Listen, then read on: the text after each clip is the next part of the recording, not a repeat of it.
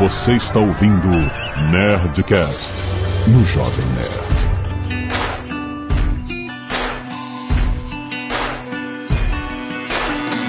Landa, landa, landa, nerds! Aqui é Alexandre Antônio, Jovem Nerd, muito empolgado com a possibilidade da Netflix fazer uma série do Punisher. Tá. Demorou pra entrar no meu sangue aqui. Aqui é o Afonso com dois Fs de faca Solano e menos choradeira e mais vagabundo morto, Frank. Aqui é Eduardo Spor, eu sempre confundo o Demolidor com o Justiceiro, os nomes, confundo. What? É, pô, porque Demolidor é- era pra ser o Justiceiro, que é mais sinistro. Demolidor é uma palavra mais forte, então era pra ser, entendeu? Eu sempre fico pensando, ah, o Demolidor, mas enfim, vai. Aqui é o Leonel Caldela e Welcome Back, Frank. Quer dizer, quando ele voltar, né? Aqui é o Rex e a felicidade é um chute no saco prestes a acontecer. Nossa. É. Aqui é o Azagal, eu quero ser amigo do Francisco Castelo. Nossa. tá bom. Muito bem, nerds! Estamos aqui finalmente para fazer o nosso Nerdcast sobre Punisher. Punisher. O Punidor. É, tinha que ser uma parada meio. Ah, vamos ver, vamos ver. A série da Netflix estava prometendo. Será que foi? Será que E-mails. Canelada.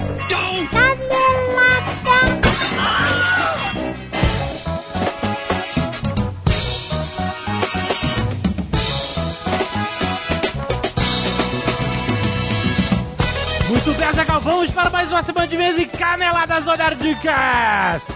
Vamos. E Azaghal, vamos lembrar que hoje é dia de Nerdcast Empreendedor. Olha Ah, só. sim. Cara, hoje o assunto tá muito maneiro. Temos Flávio Augusto, temos Sandro Magaldi e temos Ken Fujioka, cara. que Quem? é- Quem? Quem? o Ken Fujioka foi vice-presidente de planejamento da LDC, a antiga Loduca, que também já mudou de nome agora. O cara que trabalhou com campanhas de publicidade gigantescas, o cara que tem muita noção desse universo de comunicação. E a gente vai falar sobre quando a comunicação extrapola a simples mensagem publicitária. Como, por exemplo, o Tesla Roadster do Elon Musk no espaço, que a gente vai falar, isso foi só um publicity stunt? Foi um- uma marketeada básica do Elon Musk? Ou tem mais nessa mensagem que ele deu pro mundo lançando esse carro no espaço? E vamos falar de outras coisas, outras comunicações que têm origem publicitária, mas impactam a sociedade de uma forma, criam uma discussão na sociedade maior do que a própria propaganda, cara. Isso é muito interessante a gente entender, porque nós, jovens empreendedores, estamos embarcando em um universo que está se comunicando de todas as formas e principalmente a comunicação mais barata e as- muitas vezes mais eficiente e mais impactante é criar o diálogo com o público, cara. Então, vai ser um Nerdcast empreendedor muito maneiro, diferente do que você está acostumado a ouvir nos últimos episódios. Então, vale a pena você baixar, já tá na sua timeline e lembrar que todo Nerdcast empreendedor é trazido a você pelo meusucesso.com, a sua escola de insights e negócios que os caras lidam com o empreendedorismo, dando uma aula onde os professores são os maiores empreendedores do Brasil, que mostram suas histórias em documentários impressionantes, cara, são muito, muito bem feitos, muito bem trabalhados e o conteúdo é riquíssimo. Então vale a pena você conhecer o meusucesso.com. Vai lá, agora tem link aqui no post e baixa o Nerdcast Empreendedor, que tá muito maneiro. E Azaghal também tem outro Nerdcast extra nessa sexta-feira. quê? O quê? Nós temos três Nerdcasts nessa sexta-feira. Você acredita nisso? Caraca. Se você vai ouvir esse, depois você vai pular pro empreendedor, depois você vai pra onde? Para o Nerd Lab Petrobras, Azagal. Olha só, explicando. A gente teve nessa Campus Party 2018, a Campus Party 11, lá em São Paulo, dentro de um stand formato aquário de discussão de conhecimento lá da Petrobras chamado Nerd Lab, cara. E todos os dias a gente teve uma conversa, um Nerdcast ao vivo, com especialistas em drones, em mapeamento do fundo do mar, cultura maker, análise de dados complexos com computação cognitiva. Cara, foi muito, muito maneiro, cara. Então o que a gente fez? Juntou os melhores momentos de todos esses dias dessa jornada pelo conhecimento e a gente fez o Nerdcast Nerd Lab. Tudo sobre o universo STEM, Science, Technology, Engineering and Mathematics. Você vai ouvir agora no Nerd Lab. Então aproveita, já está na sua timeline. Baixa aí, foi muito maneiro, cara. E muito obrigado ao pessoal da Petrobras que nos convidou para estar nessa jornada pelo conhecimento, incentivando a inventividade e criatividade, conversando com, cara, vocês não têm noção, os caras que trabalham na Petrobras, os engenheiros, Só os, tem- os cientistas, os geólogos, os caras são monstros, cara. Brasileiro, todos os brasileiros, cara. Esses caras estão focados em prover a energia que move a sociedade a realizar seu potencial, cara. É muito maneiro e um motivo de orgulho de você entender o quanto que tem de massa cinzenta brasileira trabalhando na Petrobras, cara. Então baixa o Nerd Lab, já está aí na sua timeline, escuta pra ver os melhores momentos que foi muito maneiro. E agora vamos passar os microfones pro Léo e pro Mal. Olha aí. Que agora tem um fã-clube. Ah, é, estou de volta. É, porque a gente tem que pegar um avião para São Francisco. Fomos convidados? Fomos convidados. Pela né? Ubisoft. Olha mesmo, querida. Mas a gente não pode dizer por quê? Ainda, acho que não. Não, Não. sei. já já vocês vão saber.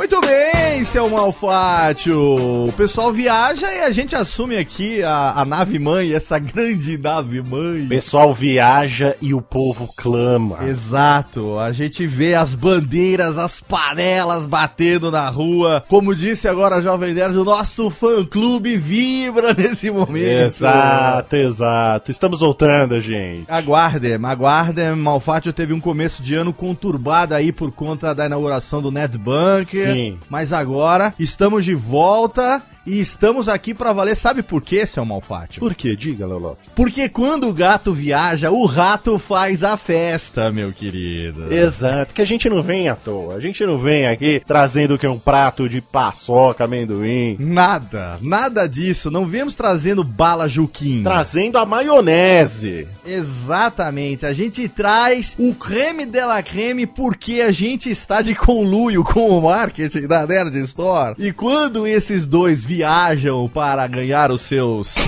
lá fora, a gente aqui faz não só uma promoção da Nerd Store, a gente vai começar no programa de hoje uma campanha definitiva na Nerd Store, seu Malfátio. Isso mesmo, porque mesmo que a gente não apareça mais aqui, essa campanha vai continuar todos os meses. Exatamente, todo mês eles não vão chegar e vão falar, ih, o Léo e o Mal de novo fizeram aquele negócio. Não, não, não, não, porque estamos devidamente autorizados e começa a partir de hoje, dia 23 de fevereiro, o lançamento desse programa, começa a campanha Eu Sou Nerd Store, mal. Isso mesmo, porque ser Nerd Store não é só comprar um produto da Nerd Store, é uma Exato. expressão do nerd brasileiro. Exatamente. Como é que você identifica um nerd? Às vezes você passa na rua e tal, você tem uma impressão que aquela pessoa pode ser nerd como você. Mas uma maneira de você ter certeza é se ele estiver utilizando um produto da Nerd Store. Porque aí não tem como fugir. Exatamente, você vê ele com a camiseta O Poder da Matemática, você já sabe que esse cara é um nerd raiz, um nerd verdadeiro. Exatamente. Se você vai na casa de um amigo ou então no escritório e vê que ele está tomando café com a caneca do Senhor K, com as frases do Senhor K,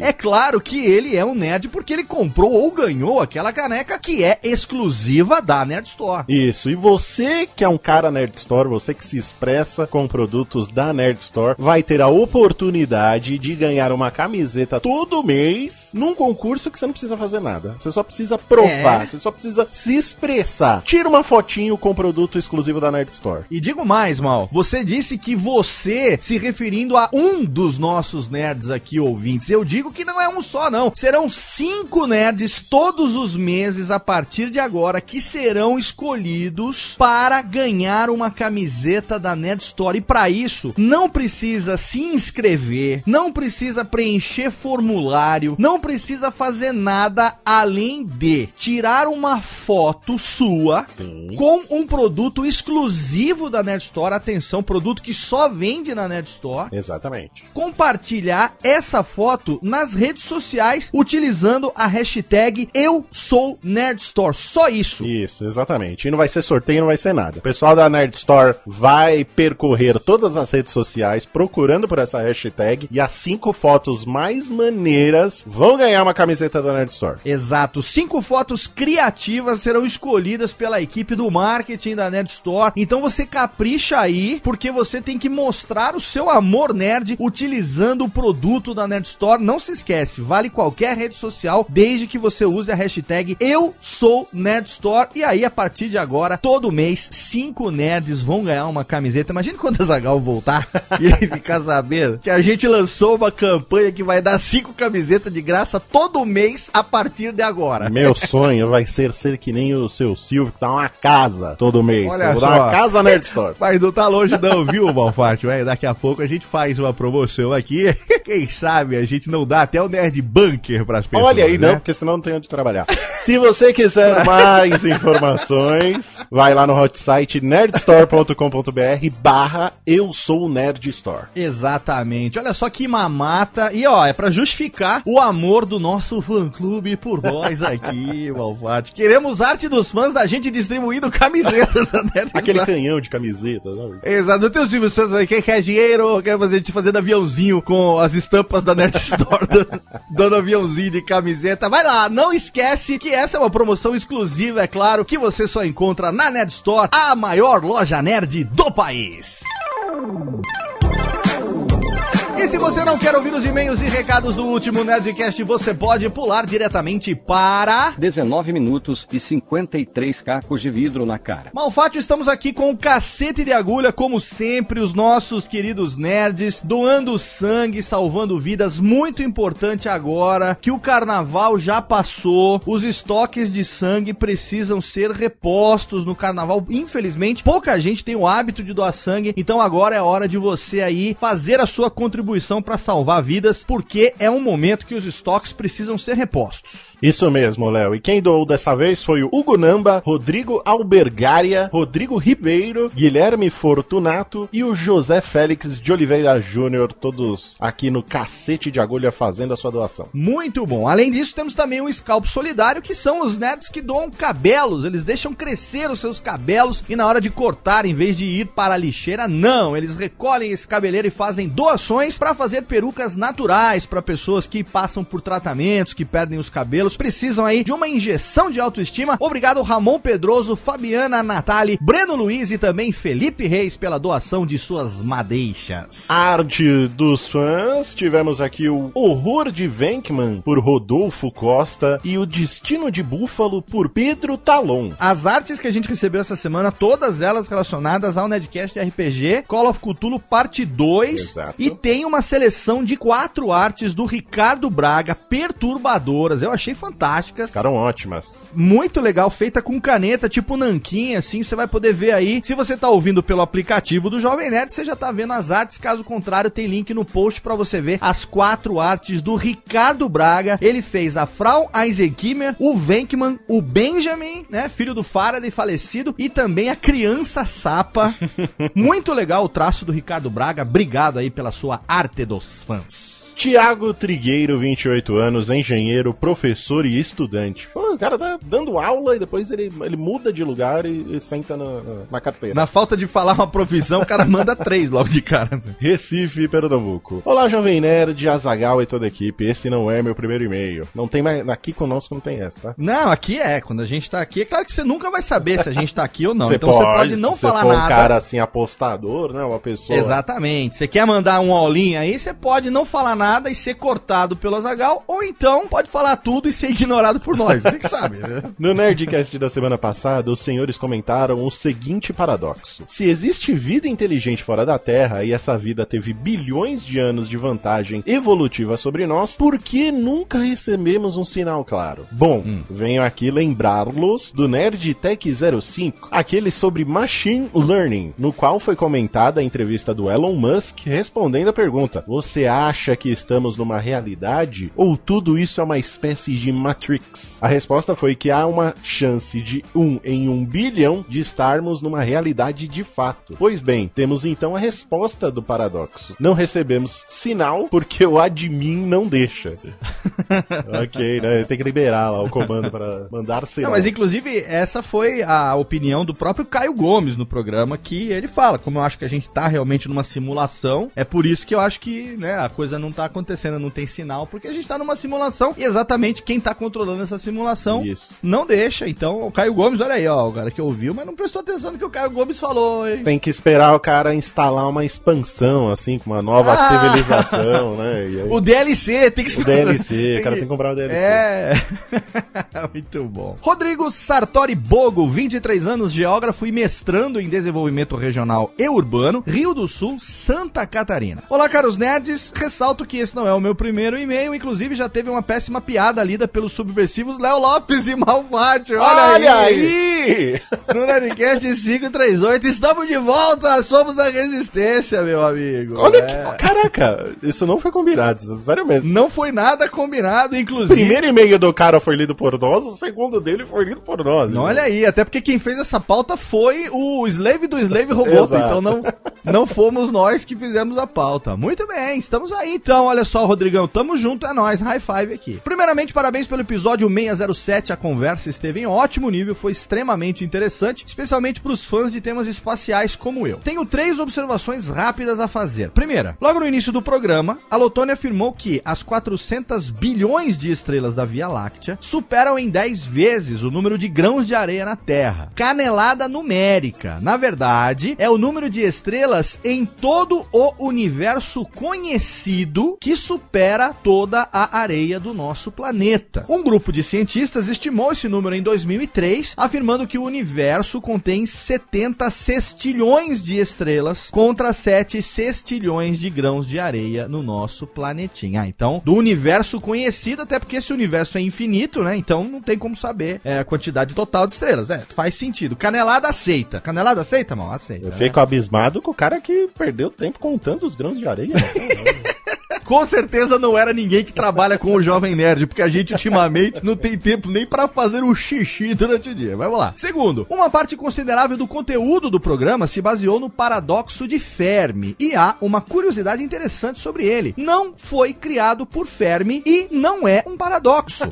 Calma, vou explicar. Enrico Fermi fez questionamentos informais sobre as possibilidades de viagem interestelar nos anos 1950, mas nunca questionou a existência de vida extraterrestre, nem nunca escreveu oficialmente sobre o assunto. Os primeiros autores a criarem essa lógica sobre ETs de que se não estão aqui não existem foram Michael Hart e Frank Tipler, no final dos anos 1970. A confusão se deu quando o físico David Stephenson chamou a ideia dos dois de paradoxo de Fermi num paper, gerando essa injustiça científica com Enrico Fermi. Ah, e segundo Robert Gray, não existe contradição lógica entre as afirmativas. ETs devem existir em algum lugar e ETs não estão aqui, já que primeiramente ninguém sabe se viagem interestelar é possível, o que não configura um paradoxo. É, Ou seja, é uma confusão do cacete. O paradoxo de Fermi, ele tem um paradoxo no próprio nome já, né?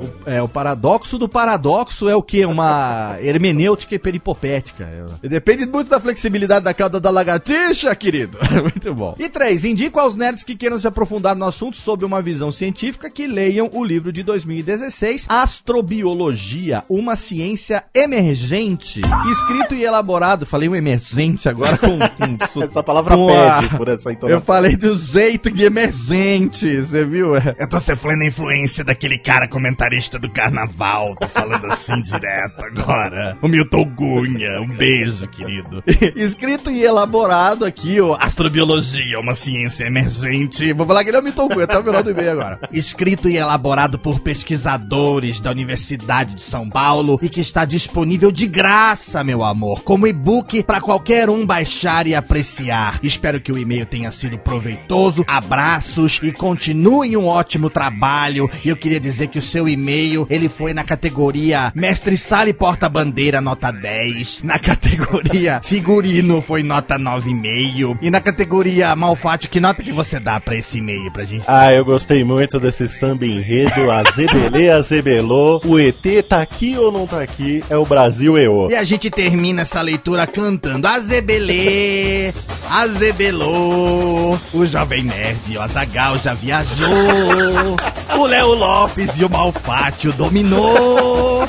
E agora a leitura de acabou. Meu amor, carnaval de novo só em 2019. Um beijo purpurinado pra você. E fique agora com esse programa do Punicheiro, que é muito violento. Não gosto dele, mas é um bofão.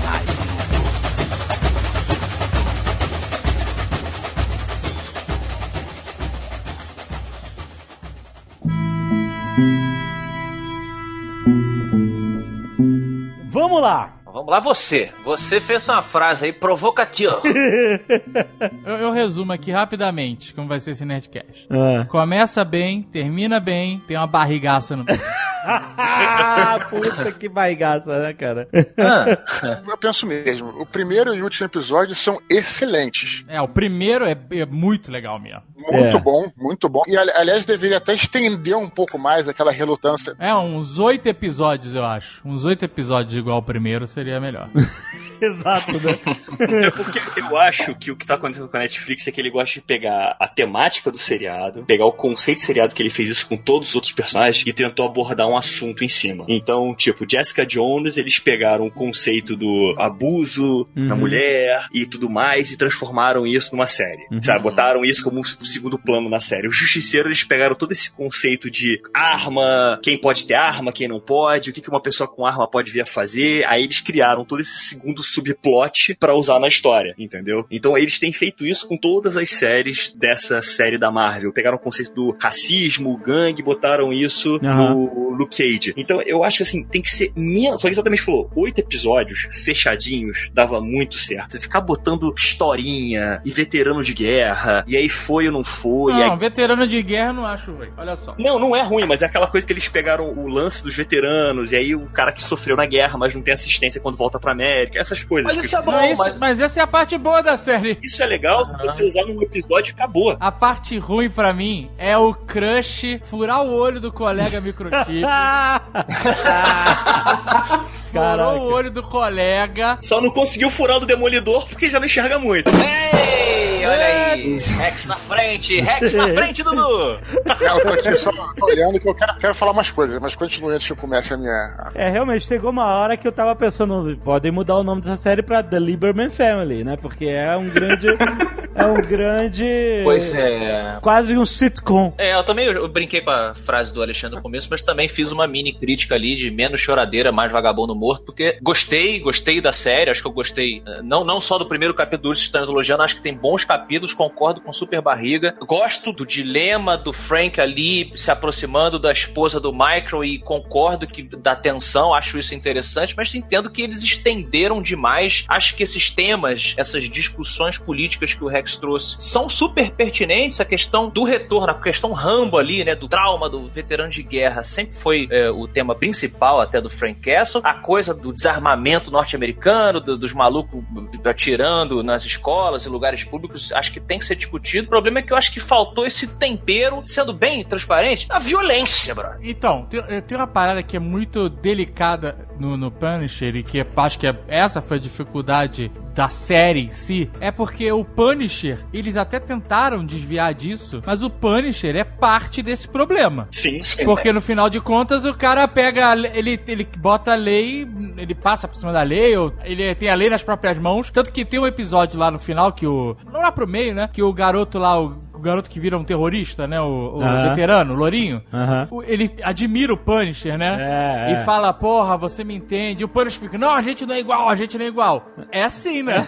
Exato, só que é, exatamente. O cara, quando resolve pegar uma arma, pegar explosivo e matar quem ele acha que ele deve matar, É. ele tá tomando a mesma atitude. Não, não. Uma coisa é você tirar em quem você acha, em quem você não tem evidência. Punisher é, tem bastante evidência que ele mata. Ah, mas então, mas é até porque são etos do dos roteiristas, né? Porque eles falam assim: olha, todo mundo que, é, que o Punisher mata é mal. Mas se você colocasse isso num contexto mais geral, um pouco mais realístico, pode ser que numa emboscada aos bandidos tem um cara ali que não é bandido, um cara que não é, é matador, estuprador, sei lá o quê. E aí, entendeu? Aí ele vai e mata um cara que ele julgou que era também igual aos outros e não era. É, mas É, um exemplo é- disso é o começo da série, que você tem dois bandidos e um moleque que, pra fazer parte do grupo, aceita ir junto. E- Exatamente, boa. É um dos defeitos da série. Eu gostei da série, mas eu achei que ela é muito pouco como o Justiceiro que a gente conhece. Faltou sangue. Faltou sangue, cara, e faltou aquele Justiceiro maluco, aquele Justiceiro sanguinário, assim. Que a gente viu no Demolidor. Isso, Sim, exatamente. No primeiro episódio, cara, eu achei que ele ia matar aquele guri. Aquele Porque tava guri tão que, errado quanto. Com os. Exatamente. É, cara, o Justiceiro, assim, claro que não existe uma versão só de cada um desses personagens, mas o Justiceiro mais tradicional, eu acho que ele mataria. Ele Sim. não perdoaria o cara por tentar fazer essa saída mais fácil, digamos assim. É, olha só, eu acho que não faltou sangue, não. Eu acho que faltou é, trabalhar o conceito que a gente acha que como deveria ser o justiceiro. Porque, na real, vamos ser sinceros aqui, eu falei que o primeiro episódio e o último são excelentes e eu continuo achando, enquanto série, é bem bacana. Mas, a impressão que te fica no final, pensem nisso, é o justiceiro como um herói. Isso. O que te fica, a, a imagem que te fica é como um herói. Na nossa concepção, a imagem que deveria ficar é a imagem do psicopata. O cara pode matar, ok, não pode não matar inocente, mas é um cara perturbado, um anti-herói. E ali Sim. não foi nem anti-herói. Assim, não, cara é não um é uma crítica falando que a série é ruim, né? A, a imagem que ficou não foi nem de anti-herói, foi de um herói mesmo, cara. Não, não, eu não concordo não, Ficou- Dudu. ficou, eu acho que fica bem claro. Claro que Não, peraí, olha só. Não, eles botam ele no centro da discussão. O cara faz o clássico história de pegar uns caras inocentes, prender no negócio lá e, e chantagear ele, cara. Sabe? Tu, Por mais que ele defenda os inocentes, o Punisher tá ali pra matar o cara, entendeu? Então, assim, eu, eu acho que poderia ter sido usado uma discussão dele até, seria muito mais legal. Olha só, colocar ele como, como é que eu vou chamar assim? Um vilãozinho do bem, assim, um cara, um, um- um protagonista. anti-herói, um que já anti-herói, um Um anti-herói, porque aí eles poderiam explorar melhor essa coisa das leis de armas e anti-armas dos Estados Unidos. Que eu acho que eles jogaram a discussão na mesa, mas foram embora. culhão Assim, o fim. Por embora. não é tiveram verdade. culhão. né? Isso, como o Rex falou muito bem no início, Netflix tem feito isso, né? Jessica Jones tem uma puxada mais feminista, o Luke Cage trata da questão racial dos negros e tal, e tudo mais. Não vou dizer que seria voltado, mas o Justiceiro poderia focar mais essa galera que é a favor de que se mantenha as armas nos Estados Unidos, que por mais que a gente não concorde, é muita gente, tanto é que o Trump foi eleito, e há quem diga que é a maioria dos Estados Unidos, se não for a maioria, pelo menos metade dessa galera, que, né, porque é a favor disso. Então tem um, um público pra isso. Eu acho que eh, tentar dar um, um discurso social pra tudo que eles fazem, às vezes pode ser um tiro pela culatra, porque, por exemplo, nessa série, eles jogaram a informação na mesa, ó, tem esse problema aqui. Isso. Mas eles não discutiram o problema. Então não falasse, caralho, deixasse pra segunda temporada. O Concordo. famoso conceito do começamos a discussão, mas não vamos terminar pra não ter pontos. Não, mas não, não teve discussão, essa que é a questão. Existe esse problema das armas aí, mas é, é um problema. É isso que É. eles fizeram. Pois é, mas em vez deles se aprofundarem no assunto, ou então tentar criar o- o- uma, uma- sei lá, usar a série pra tentar vender um lado positivo e negativo da situação, ou todo negativo, ou todo positivo que seja, dependendo do conceito de cada um, eles só lançaram a ideia e tiraram o corpo fora. Isso. Eles não É isso eu tiveram o culhão de dar uma posição ou então criar uma dúvida. Eu acho que não tinha que ter falado nada sobre isso nesse, nessa temporada, Eu sinceramente. acho que a ideia é se focar, ia ser muito legal se eles focassem mais no conceito do, porra, como é que Claro, fica a cabeça do cara quando ele volta pra casa? Eu acho que, ó, essa, essa- essa primeira temporada tinha que ser. Não tinha que ter isso. Tem muito assunto nessa primeira temporada. Tem veterano e a readaptação do veterano. Tem o, o justiceiro, né? O, o vigilante, que eu digo, no sentido do cara que toma a lei nas próprias mãos, vira juiz e, e, e e- e carrasco. Aí tem problema de família, problema de, de, de- de testemunha, tem É. armas, tem. Puta, tem um monte de assuntos numa temporada só. É, E co- você sabe que a temporada vai ser renovada. Por que, que não divide os assuntos em outras, É, entendeu? é. Porque no final da história é uma história de super-herói, de super-anti-herói, sei lá como você queira Mas chamar. tá. A série do Justiceiro, pra mim, ela não é uma, série, uma história de super-herói, ou de anti-herói, ou mesmo de vigilante. Isso é que eu acho que faltou mais no Justiceiro, cara. E é a minha opinião que tá faltando em todas as séries da Marvel do Netflix. Que é fazer o conceito do herói, que é o cara que luta por um negócio que tá além dele. Pois é, mas eu acho que o Justiceiro, nesse caso, o Leonel, ele foge disso bastante. Ele é um personagem muito fora da curva, porque ele é o seguinte, diferente de outros personagens da Marvel que tem um, um viés heróico, tá? Tipo assim, o, o, o Demolidor não mata, é o conceito do Batman, né? Ele aleja, mas não mata. Aleja, mas não mata. Compõe a política. O Batman faz isso, sabe?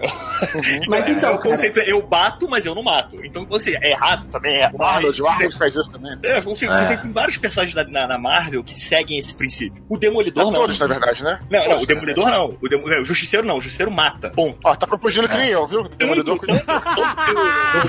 RPG, no sistema de RPG da Marvel, tem lá um negócio: quando você não mata o vilão, quando você só derrota o vilão, prende o vilão, você ganha ponto de experiência. Se você mata o personagem, você não ganha ponto de experiência. Porque você tá fazendo uma coisa que não é heróica. E os Aham. personagens que fogem essa curva, eles, eles colocam exatamente no livro de RPG, eles falam assim: Justiceiro e Wolverine não entram nisso. Porque eles matam os personagens à torto direito. É um dos motivos que eles, eles não evoluem. Eles são aquela ficha sempre básica, porque não tem como passar daquilo. Ou seja, são Preconceito. perso- é, preconceito. Mas são personagens que foram feitos para matar. Então, assim, eles são personagens que não se aliam a ninguém. Quando eles se aliam, tipo assim, a galera sabe que vai dar merda. É, é, são personagens que são solitários. Eles costumam ter, inclusive, revistinhas fechadas focadas neles pra combater máfia, o cacete A4. Grupos pequenos, né? Chineses, italianos, russos. Rex, mas não Rex. sai daquilo. Mas é que tá, Rex. Eu concordo com tudo isso que tu falou. Só que, mesmo com esse ethos diferente, sendo o personagem que mata, o justiceiro que a gente tá acostumado é um cara que ele tomou pra si uma cruzada. Ele tá fazendo. É um assassino. Exatamente, mas ele, Ele é um é assassino. caçado o tempo inteiro, ele é caçado por heróis. Os heróis, inclusive, fazem vista grossa pra ele, Mas, porque assim, sabe cara, que o cara o tá que podendo fazer uma coisa que eles não podem. Ele cruza uma linha que os outros não podem. Exato. Se, peraí, se os heróis que estivessem caçando os justiceiros, eles pegariam ele em segundos, né? Assim, só pra- Tem, Tem tem um quadrinho é, que é o Justiceiro mata o universo Marvel, cara. Que aparece ele matando cada um dos personagens da Marvel. É, mas é impossível, né? É impossível ele matar todos os personagens da Marvel. É, Não, não, pois é, pois é. exatamente, é. Tem uma revista que eu lembro do Justiceiro, que o Justiceiro luta contra o Wolverine.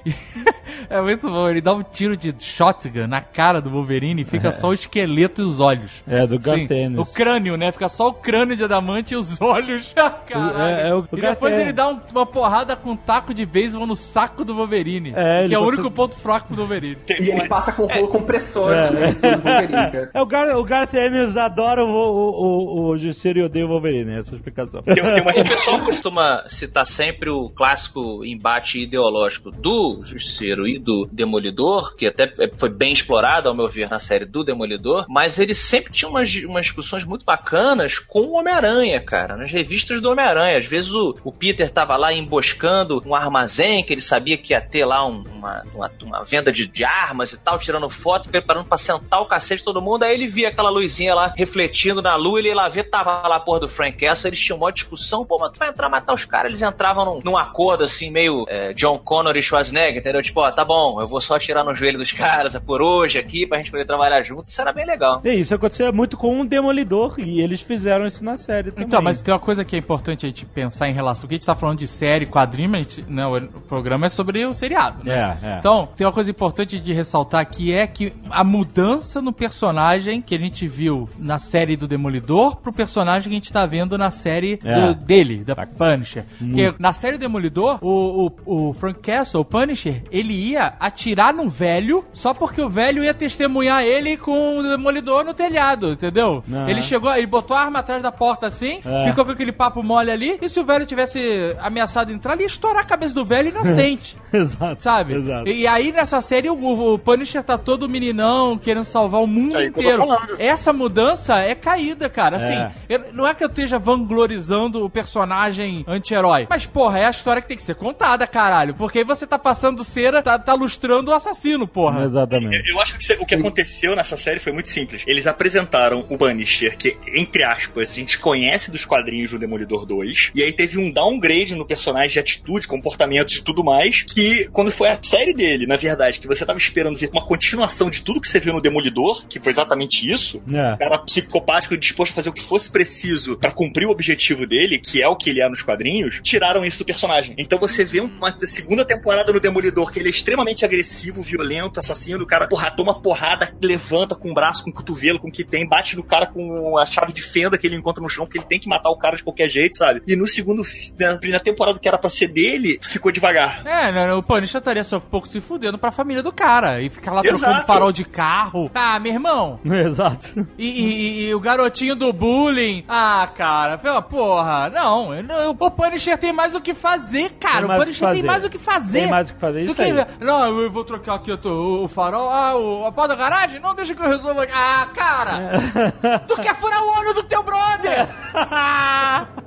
Eu concordo que isso alongou-se demais, porém eu acho que é super pertinente, combina com o personagem, porque é a família postiça do cara. Não tem família todo- postiça, Não, cara. não tem, cara. Não tem. Cara, olha só, o Punisher, ele tá se vingando, tá matando o planeta inteiro. Todo mundo tá na frente dele ali, tá matando. Da pessoa é, pegar, é, se, se ele vai numa, numa loja, no posto de gasolina, o caixa fala assim, posso te dar o troco em bala? Ele mata o cara, entendeu? Esse é o nível do, do Punisher, sacou? Esse, esse cara, ele nunca vai trair a mulher dele com outra mulher, cara. Na cabeça do Punisher, o cara tá fazendo isso tudo porque mataram a família dele, aí ele vai arranjar uma família postiça e É, arranjar não uma é. nova amante no sentido de relacionamento? Não vai, nem fudendo. Não, o justiceiro nos quadrinhos ele permitam, não liga então, de- Começa por aí, ele não liga pra isso mais, ele perdeu a família dele, ele só tem um objetivo na vida. Não, ok, ok. Então me permitam então fazer uma defesa. Eu acho assim, o núcleo do justiceiro, ele funciona. Claro, todo mundo aqui sabe que funciona. No entanto, eu acho que eles precisavam, ou assim pensaram, uma- um aprofundamento dramático um pouco mais complexo do que um cara que mata bandido. Esse eu acho Sem que foi o dúvida. raciocínio. Senão você fica sem um interesse, inclusive para um público mais diversificado, entendeu? Mas eu quero ver violência, Mas é que tá. É que nem Capitão que tá. Nascimento. Eu não quero ver o filho dele nascer, entendeu? Eu Não, quero ver eu concordo, eu concordo aí com, Quero com ver o o filho Afonso. dele nascer. Eu concordo com o Afonso, mas eu acho que tem outros caminhos. Tinha, nessa própria temporada, tinha outras histórias pra você se aprofundar do que nele querendo furar o olho do brother, É. cara. Mas ele não quer furar o olho. Não, ele peraí, ele não furou, meu irmão. Ele não quer, não. Ele furou o olho Não, cara. não. Reação, É reação, rapaz. gente. Mulher vai te beijar, tu vai lá e dá o beijo de volta. Isso não é reação, isso é outra coisa, amigo. Pô, a mulher vai te Que- beijar, mas é um frente cara- da mulher e fala, ô amiga, sai pra lá. Mas ele é um tá homem, vendo, ela é uma mulher.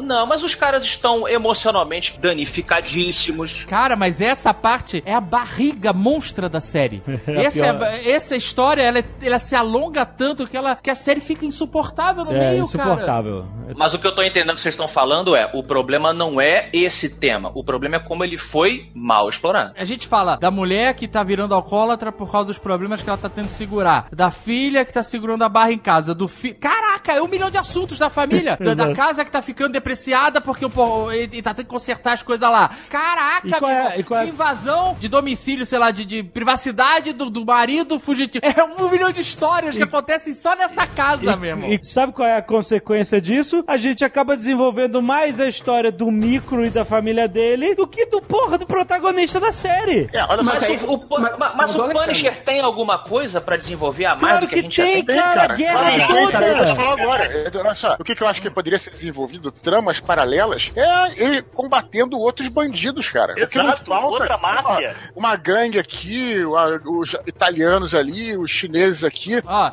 e se você quiser falar mais de Punisher, você pode mostrar o cara no exército mais, você pode mostrar até a infância e adolescência do Punisher. Exato. Como aquele filme American History X fez, que mostra o Edward Norton, que né, adulto virou um, um- um supremacista lá, um nazista, mas que depois, no final do filme, mostra que ele tem aquele pensamento por conta da- do pai, como era. Você pode fazer isso sem aquele lenga-lenga lá, cara. Exato. A spoiler de American É uma coisa que. Ó, uma, é uma coisa que, apesar disso, tem uma coisa que eu também reparei na série, que aí também não é defendendo, não, mas eu acho que ela sofreu muito pela falta de orçamento. Eu acho que foi a série que, pelo que eu vi. Eu acho não. Cara, eu acho que sim, cara. Os caras não tinham nem dinheiro pra pagar a diária do Central Park, cara. Então faz Teve duas menos- cenas. Né? Então faz menos episódios, faz oito episódios, É, faz porra. essa mania que agora tem que ser concordo, 13, tudo tem que ser claro, 13. Bota em qualquer parte, Não. qualquer mata, a família vai ser morta mesmo, porra. Que você bota com Não, cara.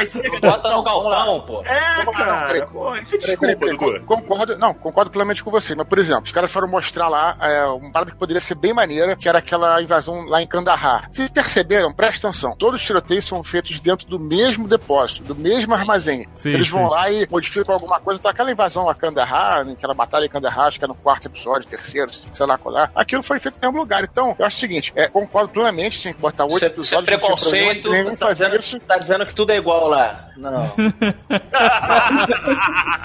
Não, é, é o mesmo lugar que fizeram aqui Tá é, bom, várias... Eu entendo o que você tá falando, mas eu acho que isso de longe não é o problema da série, na minha opinião. Porque esse episódio é um que eu É gostei, problema ó. porque foram 13. É problema porque foram 13. É, não, dizendo. sim. Podia ser menos. Essa mania de ter 12, 13 episódios. 8, 8 é ótimo. 8 é ótimo. Você vê, assiste um, se empolga, assiste rapidinho. Quero falar um pouco do primeiro episódio, gostei pra caralho. Dele externando a raiva dele, exo- tentando exorcizar a raiva dele no trabalho, escondido, sabe? É. Trabalhando dia e noite sem parar praticamente, sabe? É, tinha que se estender um pouco aquilo, podia se estender pelo menos até o segundo episódio. Ih, É, É, cara, isso, tava- Quando isso. começou assim, eu falei, nossa, essa série vai ser foda pra caralho, olha o Punisher, É, meu. porque essa fórmula é a fórmula do Rambo. Sim, Ela é a fórmula, é, uma certeza. fórmula isso. Porque você vai enchendo o cara, vai enchendo o cara, vai enchendo o cara. A hora que o cara não. Você tá falando, pô, tá na tela dentro, tá falando, enfia porrada, enfia porrada. E o cara tá se segurando porque tem alguma coisa ali. E aí o cara vai e enfia porrada. Mas eu É. achei até que. Pois é, exatamente. O primeiro episódio, o cara vai lá, mata os mafiosos e acabou o episódio. É, O primeiro episódio dava uns três fácil. Um mostrou ele lutando com um crime, outro ele. se- e mais dois ali dele lutando com os sentimentos, com angústia, com É, depressão, é. com todos os problemas que esse cara tem. Exato, isso que tava legal. Isso tá legal. Isso que eu queria ver pra caralho. Exato. Então começou a série assim, eu falei, agora vai, meu irmão. Exato. Mas aí isso vai resultar numa porrada daqueles sonhos chatos pra caralho dele com a mulher. Ah, a mulher dele na cama. Oi, amor, fiz Ah, café, ter morri. colocado. É o que eu tô te falando. Ah, não precisava ter colocado isso também. Mas esse trauma pro público geral, ele tem que ser mostrado mesmo. Tem que ser Mas mostrado. uma vez ou outra, eu achei que. Não, eu, muito- mostrava toda hora, É cara. porque tinha 13 episódios, gente. Toda hora que tinha que encher buraco de linguiça porque a história não preenche. É, Se bom, juntasse todas as vezes que a mulher acordou pra tomar dar café da manhã pra ele, dava um episódio, cara. Então, mas. Não, mas olha só, nesses sonhos tinha parada maneira, porque, por exemplo, tem uma hora que ele atira na. Ele vai. Assim, eu achei que foi muito também, podia ser menor. Mas porque o problema de 13 episódios, em vez de fazer uma série mais curta, uma temporada mais curta. Mas ele vai e sonha que a mulher é ass- assassinada na frente dele, na cama dele. Isso até confunde quem é o leitor dos quadrinhos, quem conhece os personagens, porque, pô, ela não morreu assim. Ela morreu num parque, não sei o que ela Pois lá. é, você, fica, você começa a confundir a tua cabeça essa cena, porque Mas é- isso é legal porque de- uma hora ele, o o assassino tira a, a, a Toca Ninja lá e é ele. Pô, previsível pra caralho, né? Mas é maneiro, cara, porque tá mostrando. Aí a gente tá reclamando que não aprofunda o personagem, quando eles tentam aprofundar, a gente reclama que é previsível. Eu achei maneiro o cara se sentir culpado. Mas eu quero violência profunda, cara. É isso que eu quero. Eu, não, eu achei maneiro o cara se sentir culpado da morte da esposa e dos filhos. Achei isso, achei isso foda, cara. Isso é a parte que eu queria ver mais explorada. Ma- Mas olha uma só. pergunta aqui. É uma, coisa pergunta que. Isso, gente isso, botar não, uma só uma dúvida, mas isso é uma coisa que eu acho chato quando os caras fazem, que é o seguinte: que é aprofundar que foi culpa do cara, mas aonde mostrou isso? Três episódios de pesadelos, caralho a quatro. Mas a culpa dele foi no quê? Só porque ele não. ele resolveu ir pra guerra porque ele mostra que ele é um cara que é violento, é agressivo e ele passou menos tempo com a família? Porque, enfim, não adiantou porra nenhuma. Ele não Não, tem. mas é- Ele não tinha do que se sentir culpado, porque quem matou Tem. a família dele? Não, quem matou a família dele foi um amigo dele. Aí você tá julgando a psique humana pela fórmula de RPG? Não, é querer dar um, um problema psicológico pro personagem. Rex, que isso? A família dele foi assassinada porque ele foi pego desprevenido porque ele não levou arma. A culpa Dos dele não foi ter levado arma Cara, pro negócio. Não é assim, cara. Isso é, isso é simplificar demais um problema, cara. O cara, pra, na cabeça dele, a família dele foi assassinada porque ele resolveu ser militar? Ou a família foi assassinada porque ele resolveu é, largar o serviço militar? Ou ela foi assassinada porque ele tomou as escolhas erradas? Ou foi assassinada porque ele não levou a arma? Isso passa na cabeça do personagem e você tá simplificando isso pro, ah, hoje eu não levei minha arma e minha família Não, morreu. cara. Eu acho, que, eu acho que querer criar problemas psicológicos e traumas com o personagem, que o único trauma dele nos quadrinhos foi a família dele foi morta num tiroteio entre polícia e mafiosos e o responsável pelo tiroteio foi inocentado porque era corrupto, comprou a justiça e foi liberado. Ok. Isso é raso e previsível pra caralho, né, Rex? Não, mas olha só, isso Mas- é 60, porra! O cara não pode... mudar, Mas eu Rex, acho aqui na eu série. Rex, Calma, cara. tô chegando lá. Calma. Mas vamos deixar o Rex falar, que eu quero ver a coerência que ele vai estabelecer nessa. Você não tem que criar muita história, muito legal, legal. É simples, o cara viu que o sistema é corrupto e falou assim: chega dessa porra. Já que ninguém resolve, já que todo mundo é corrupto, agora eu vou matar geral. Ok, é o pensamento do personagem. Dava pra você fazer isso no seriado? Então você não quer o personagem complexo. Aí você, você, tá- você falou que ele é mais eu complexo, tô mas não vendo a quer. justiceira, eu não quero complexo, cara. Eu acho que ah, o personagem mais complexo e explorar, porque nos quadrinhos, quem lê quadrinho é, na maioria, principalmente na, na década de 60, era, era criança e adolescente. Hoje, quadrinho é uma arte que pega adultos e tal, mas, puta, quando esses quadrinhos eram lançados, era só lido por criança e adolescente. Sem dúvida. Super-heróis, né? Tá, não, tudo bem, É, eu sim, de super-herói, claro, pô. Agora, o que eu tô falando é o seguinte: nesse tipo de quadrinho, você não pode pegar e fazer uma história complexa, quadrinhos de, de mensal. Você faz uma graphic novel e aí você faz essa história mais desenvolvida. Agora, porra, num seriado com um público diverso desses, você vai ficar nessa lenga-lenga de, ah, o sistema é com o Nicholas Marshall? Porra, não dá mais, né? Hoje em dia, o telespectador, ele já não aceita essa noção preta e branca de que ah, basta eu ma- matar o bandido que o problema está resolvido. É, a gente já exato. sabe que isso funciona. Então, se o cara, ah, então eles são os malvados, eu vou matar. A gente precisa de um pouco mais de complexidade. Acho que tem um meio do caminho aqui. Eu entendi o que o Rex concordo com várias coisas que o Rex falou, mas acho que a complexidade é necessária Não, é- para uma série dramática. Eu também acho. É necessário, mas você precisa transformar a série inteira nisso. Não, cara, mas se você quer vestir uma. Você tem que. Cara, essa série é a série apresentando personagens, que nunca foi bem apresentado em nenhum filme. Você tem que vestir o manto do cara, você tem que entender quem é aquele cara. E pra entender quem é aquele cara, você tem que entender as culpas que ele sente, cara. Então você não pode simplesmente dizer que o cara tá tranquilaço. Ah, olha só, quer saber? Mataram minha família, o cara foi condenado e depois o sistema corrupto liberou ele. Tô de bem com essa situação toda. O meu problema é só o sistema corrupto, por isso eu vou matar bandido e, e policiais, mas eu tô de boaça. Não é assim. A cabeça do cara foi pro caralho pra ele chegar nesse nível. Eu concordo com tudo isso que tu falou, Dave. Só que eu acho que tem uma complexidade que já existia nos quadrinhos que foi tirada da série. Que é a família dele ser confrontada com a violência aleatória. Tipo, eles não tinham É, nada verdade, a ver com é aquilo, cara. Isso é um puta trauma horrível. Tipo, tu só tava no lugar errado, na hora errada. E eu acho que tu deixar tudo isso a ver com o Frank Castle e sabe, ah, é porque era o amigo dele que na verdade matou a mulher e por isso ele se sentia culpado. Cara, eu acho que isso torna a história mais clichê. Não, É eu porque- concordo, eu concordo. Ele ser confrontado pela, como é nos quadrinhos, que é uma violência aleatória. Mas um cara que é violência pura, a violência pra ele nunca é aleatória, entendeu? Essa que é a questão. E isso que podia ser trabalhado dentro dele. Cara, aquela, o episódio de Kandahar que o Eduardo falou é muito foda, cara. Ele tá lá, que nem um animal quase, cara. E ele fala assim, eu vou fazer a minha colheita. E aí ele entra na parede e sai matando geral, meu irmão. Que nem um louco, ah, mano, aqueles gritos malucos dele. Que- Aí você consegue entender um pouco mais daquele cara. Tipo assim, ele não era um garoto que se alistou pro exército, resolveu virar militar. Depois que ele saiu do exército, por um acaso a família dele morreu e ele, e ele virou um justiceiro. Não, ele já era um cara que tem a guerra dentro dele. É. O cara é caótico, o cara, é- o cara é, é violência pura. O cara nasceu na época errada. Essa que é a parada. O cara, se fosse um guerreiro medieval, um bárbaro, É. ele estaria no ambiente dele, é que nem o Marv no Sin City, né? Do filme, o cara fala. o cara nasceu na época errada, entendeu? E é esse cara. E aí, entendeu? Você pega esse cara e quer minimizar isso, como os quadrinhos minimizavam, sabe? Ah, coitado, era, era só um, um ex-militar que estava no lugar errado na hora errada, sabe? Não é. O cara, pra chegar no ponto que ele chegou, a história dele é muito complexa, entendeu? É, ele já- já tinha o todo o caos dentro dele. Você consegue fazer isso e explicar isso dizendo que ele sempre foi violento, porque mostra isso naquela cena que ele dá um tapa no filho dele na porra do bar, quando o moleque agride a irmã. Aí Não, mas ele- isso aí vem do que o Dave falou antes. Exatamente, ele já tem a guerra dentro dele, ele já é um Isso. cara agressivo. Mas ele não nasceu agressivo, cara, não nasceu você, agressivo. Calma, não é agressivo, mas ele já tinha uma violência dentro dele e mostra isso em guerra. Isso. Fala que o cara em Não, guerra não, é uma não, não, máquina não, de não, porrada. não, não. Calma, tô chegando lá. Aí ele vai Ele dar foi a porrada feito no... lá, cara. Não, não foi feito lá. Tanto que o Você cara tá falando cara, como se ele já tivesse nascido uma pessoa Não, violenta eu tô falando e que a guerra se- fez ele Não, a aflorar. guerra florou isso nele. Então, você não. Aí, sabe qual é a questão? Essa história não foi contada, então a gente não sabe. A gente não sabe se o pai dele era violento, se ele não tinha pai, se ele tinha padrasto, se ele ficou violento na guerra por algum trauma ou no, no treinamento, entendeu? É, não Isso que podia ser mais explorado. Porque você tá pegando, você, você estipulou que o cara é um cara violento, por isso ele deu um tapa no filho e, e é um assassino na guerra.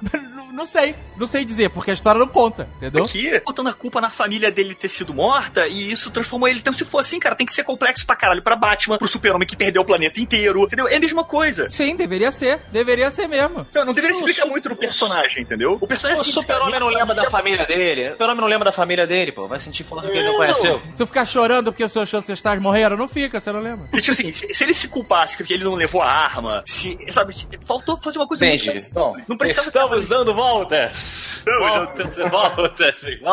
Essa parte dele não ter levado arma, não sei o que lá, não, não entra, porque foi um plano, um plano É, maligno. é, e não foi um Mas a acaso que mulher ele dele se... fala, não leva a arma, você não precisa disso. A Ele só mulher vai passear no parque. Ponto. Então a culpa é da mulher, é isso que você tá dizendo agora. Foi da mulher. Tá explicado. é, foi da mulher.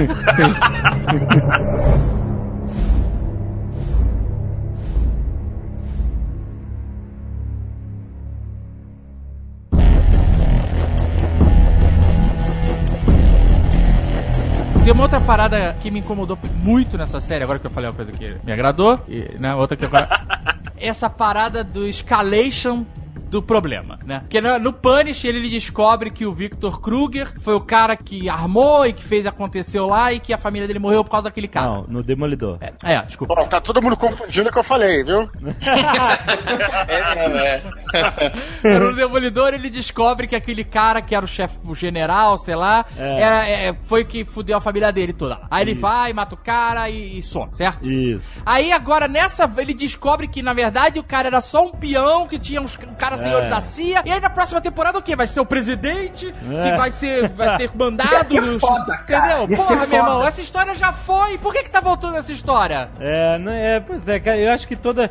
Eu tive mix, eu tive mixed feelings é, a respeito disso, porque eu, eu ficava na dúvida se eu queria ver algo aprofundado da- do passado dele na guerra e por que, que ele se transformou no cara que ele é. Porque quando a- terminou a segunda temporada do Demolidor e, e veio a notícia de que ia ter a série do Punisher, era exatamente isso que eu achava que ia acontecer. Que eles iam pra, sabe, seguir numa linha do, do Born, que é uma história completamente de guerra pra mostrar aonde se aflorou essa violência extrema psicótica do Punisher. E aí, pô, eu falei, puta, vai ser maneiro que vão mostrar o cara no Afeganistão com, com situações políticas complexas e ele, sabe, matando quem não quer. Aí não, aí transformaram essa história, que poderia ser a história de motivação pra você entender melhor o personagem. Transformaram essa galera num, num, num esquadrão de elite lá que tava no final protegendo uma trama de trazer heroína do Afeganistão para os Estados Unidos e por causa disso eles mataram um afegão lá, policial, que era inocente e tipo assim, tem uma hora na série que eles falam assim, tu acha que vai dar alguma merda esse negócio de vocês matarem um, um afegão é, inocente? Não vai dar nada. E realmente estavam fazendo um big deal gigantesco, como se isso fosse derrubar a CIA inteira a desvendar que os caras mataram um afegão que era aliado deles e era inocente. Mas, então, então eu achei que esse plot ficou voando só pra criar essa ligação inútil. Sabe aquele negócio do Batman de 1989? O Coringa é o vilão, mas aí o Coringa tem que ter uma ligação com o passado do Batman. Então o Coringa que tem que ter matado os pais do Batman pra criar essa,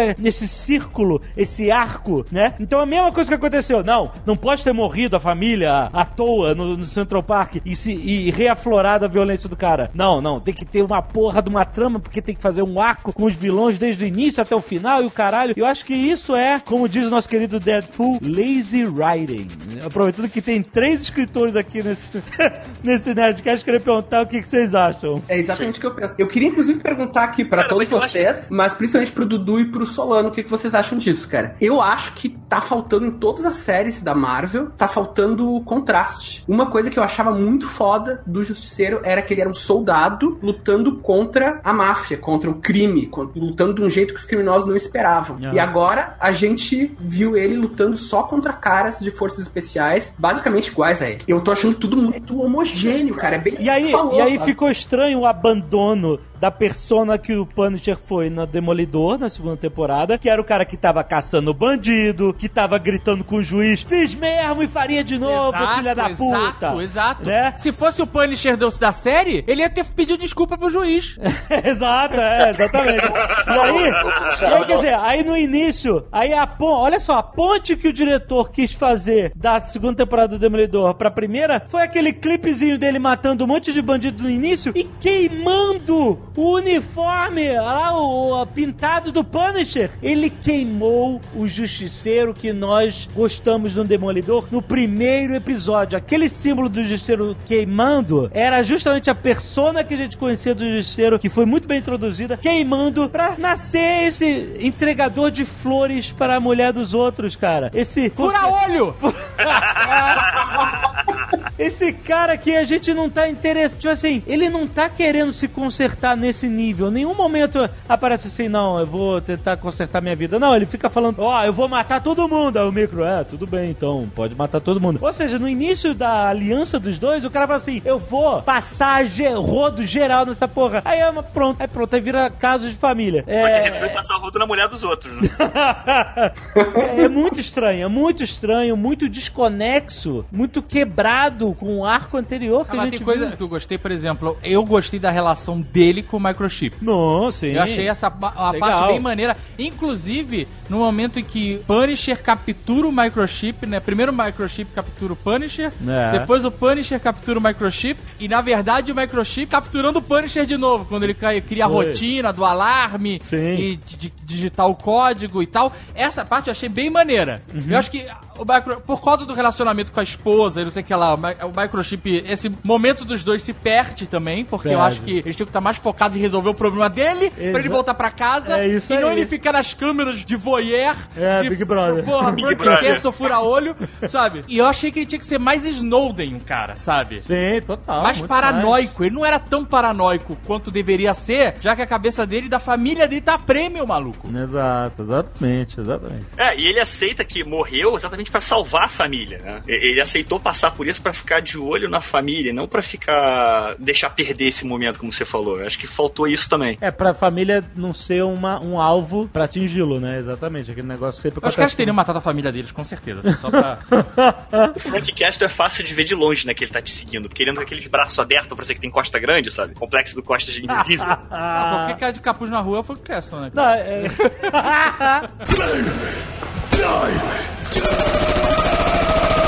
Eu acho que um dos maiores problemas dessa temporada é a quantidade absurda de histórias e de núcleos. É. Parece novela da Globo, É, maluco. exatamente. Tem o núcleo do garotinho traumatizado guerrilheiro. Aí tem o núcleo da menina polícia que passa blush no nariz. Aí tem o núcleo do Punish. Aí tem o núcleo da família do micro. Aí tem o núcleo do militar É fetiche. uma novela. Caraca, É uma meu irmão. novela. É, é. É muito núcleo, É cara. muito núcleo. Aquela policial, aquele núcleo ali, que Puta. pé no saco, cara. Ah, muito pé no A única saco. coisa maneira do núcleo é a voz da mãe dela. É uma parada inacreditável. Ah, essa atriz, Essa é. mulher, ela faz muita dublagem de videogame, ela é muito maneira.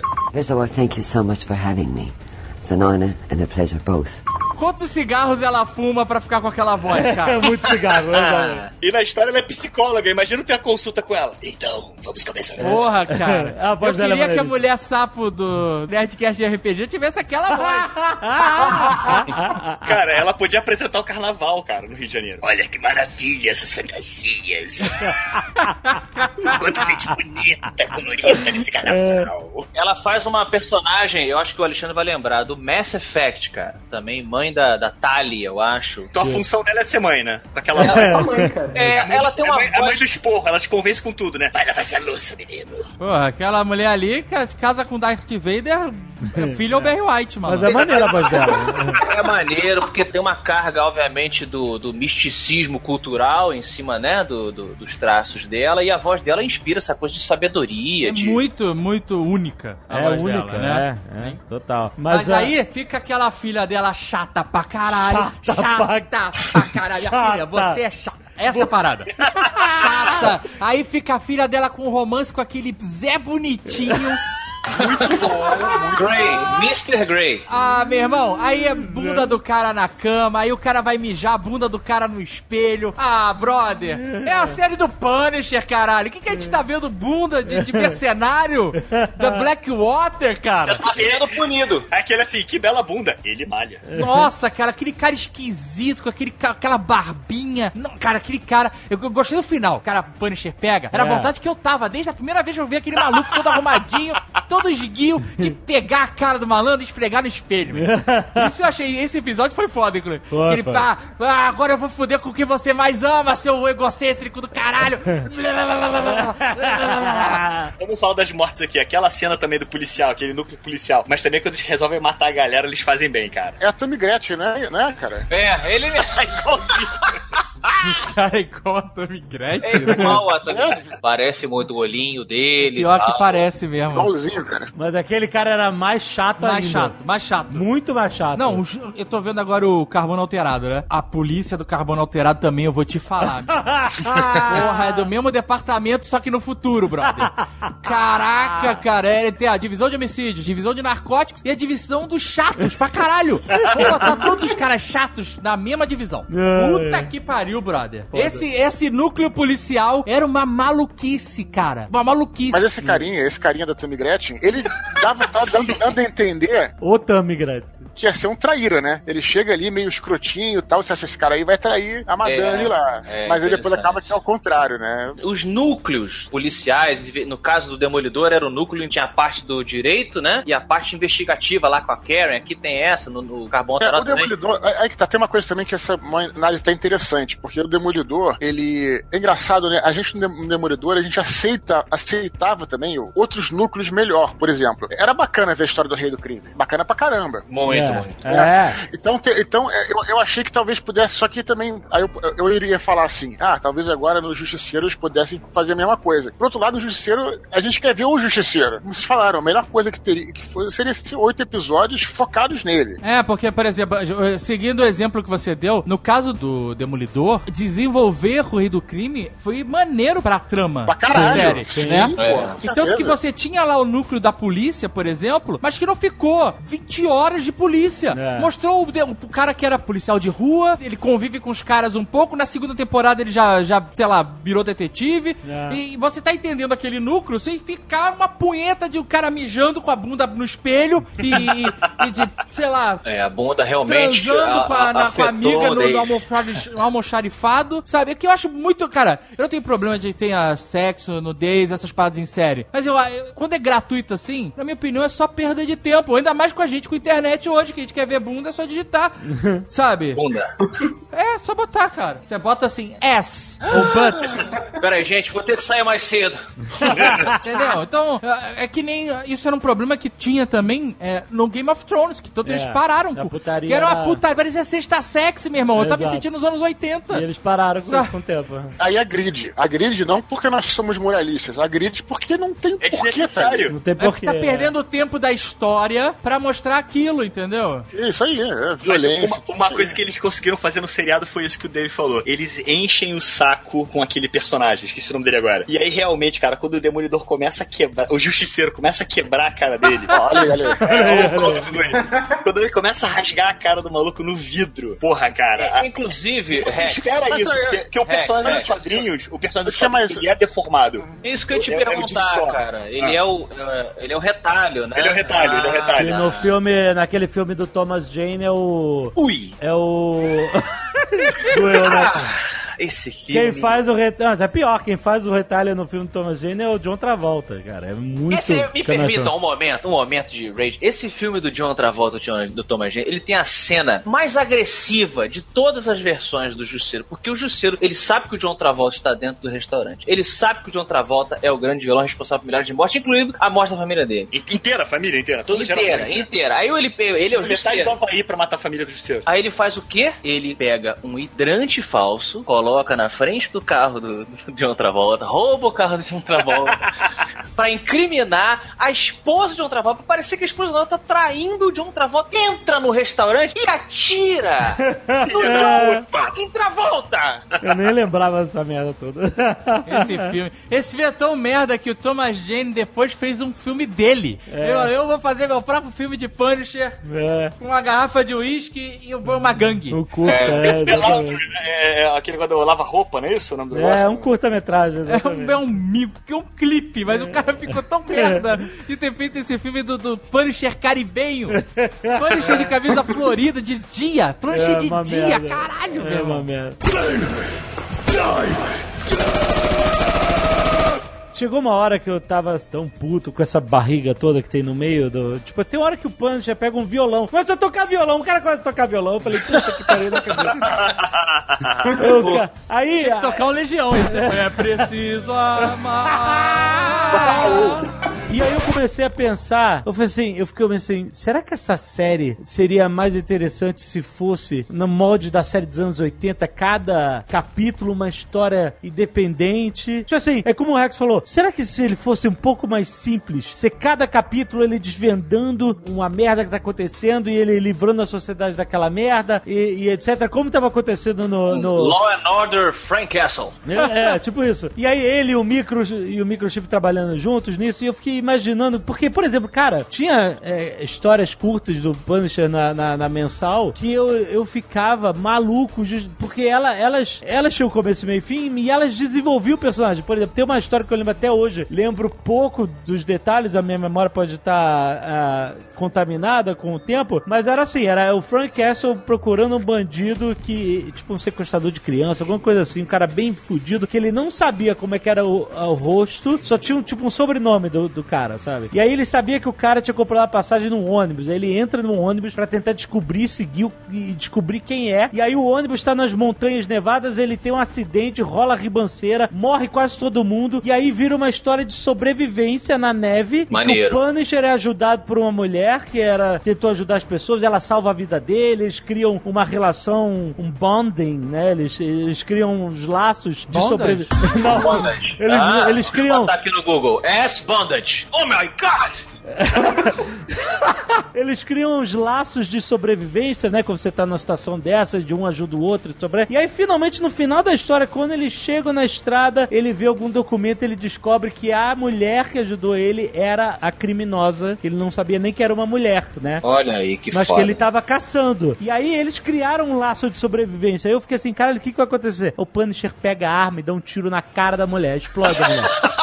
Simples! Você tá vendo? É E eu falei, Isso é caralho, eu lembro dessa história até hoje, como foi foda essa história, como isso desenvolveu o Punisher, cara. Mas. Rex, diferente do que você falou aí, não é simples não. Essa história é complexa pra caralho. É, Sim, é. mas no final é resolvido da forma justiceiro de ser, entendeu? Exato, porque, olha só, Mas o final da série também, ele pega a cara do maluco e esfrega no espelho até não sobrar nada, maluco. Sim, mas antes disso ele dá, conserta o carro, conserta a garagem, ajeita a antena, troca o óleo, pega a mulher do amigo, pega a mulher do ceguinho. Pô, Frank, Frank. Castle. Ah, eles poderiam ter usado essa trama da E poderia ter espremido ela na- nas extremidades, no começo, no fim, e nessa barreira que o Alexandre falou, até porque ele tá com um micro aí, de repente o cara vê, tem monitorando a cidade inteira, ela poderia ajudá-lo a justamente ir lá fazer justiça com as próprias mãos, que é isso que, afinal de contas, ele faz, né? Não, cara, seria uma coisa interessante, sim. Tudo é muito maluco, cara, porque essa trama da CIA tem o cara que é caolho, que o, Frank Castle... ah, Parabéns, meu irmão, que box. Que deu box, um maluco. soco, explodiu o olho do maluco, explodiu o olho. E essa recomendo ver essa cena em slow motion, que é tão bem feita a porra da cena que na hora que ele termina de dar o soco, o olho do maluco já tá quebrado. Já tá, já, já tá retorcido. Eles fizeram efeito na hora em cima do olho do cara que na hora da porrada Caraca, ele já- aí esse cara ficou com ódio do Punisher pra sempre, mas ele continua com os esquemas de heroína. E aí o Punisher vai capturar o Coronel Fetiche, que tá com Coronel Petiche. Caraca, aquela missão é toda maluca, É cara. maluca, ele entra né? na parada, Isso aí é muito. Que é muito Aí- Garfênis isso. Foge pelo esgoto. Caraca, as paradas nada a ver. Não fala isso não, porque no Gartienes, assim, isso não seria nem o, o chão do Gartienes. Gartienes eu até, fi- até fiquei pensando, eu não sei quem foi que acontece na série que eu falei assim, ah, o cara, não- se fosse Gartienes, não mataria. Eu cortaria um pedaço, porque o Gartienes adora mutilar os caras, né, cara? É, Sim, Ele exato. mutila, corta um braço, corta uma perna, tira um olho, deixa o cara vivo. Gartienes É. se amarra essas paradas, se amarrava. Mas essa cena já mostra que o Frank F era fura-olho desde essa época. Essa, olha aí, Aí, dois. tá perdendo, Dudu. Vamos lá, 2x1, um, 2x1.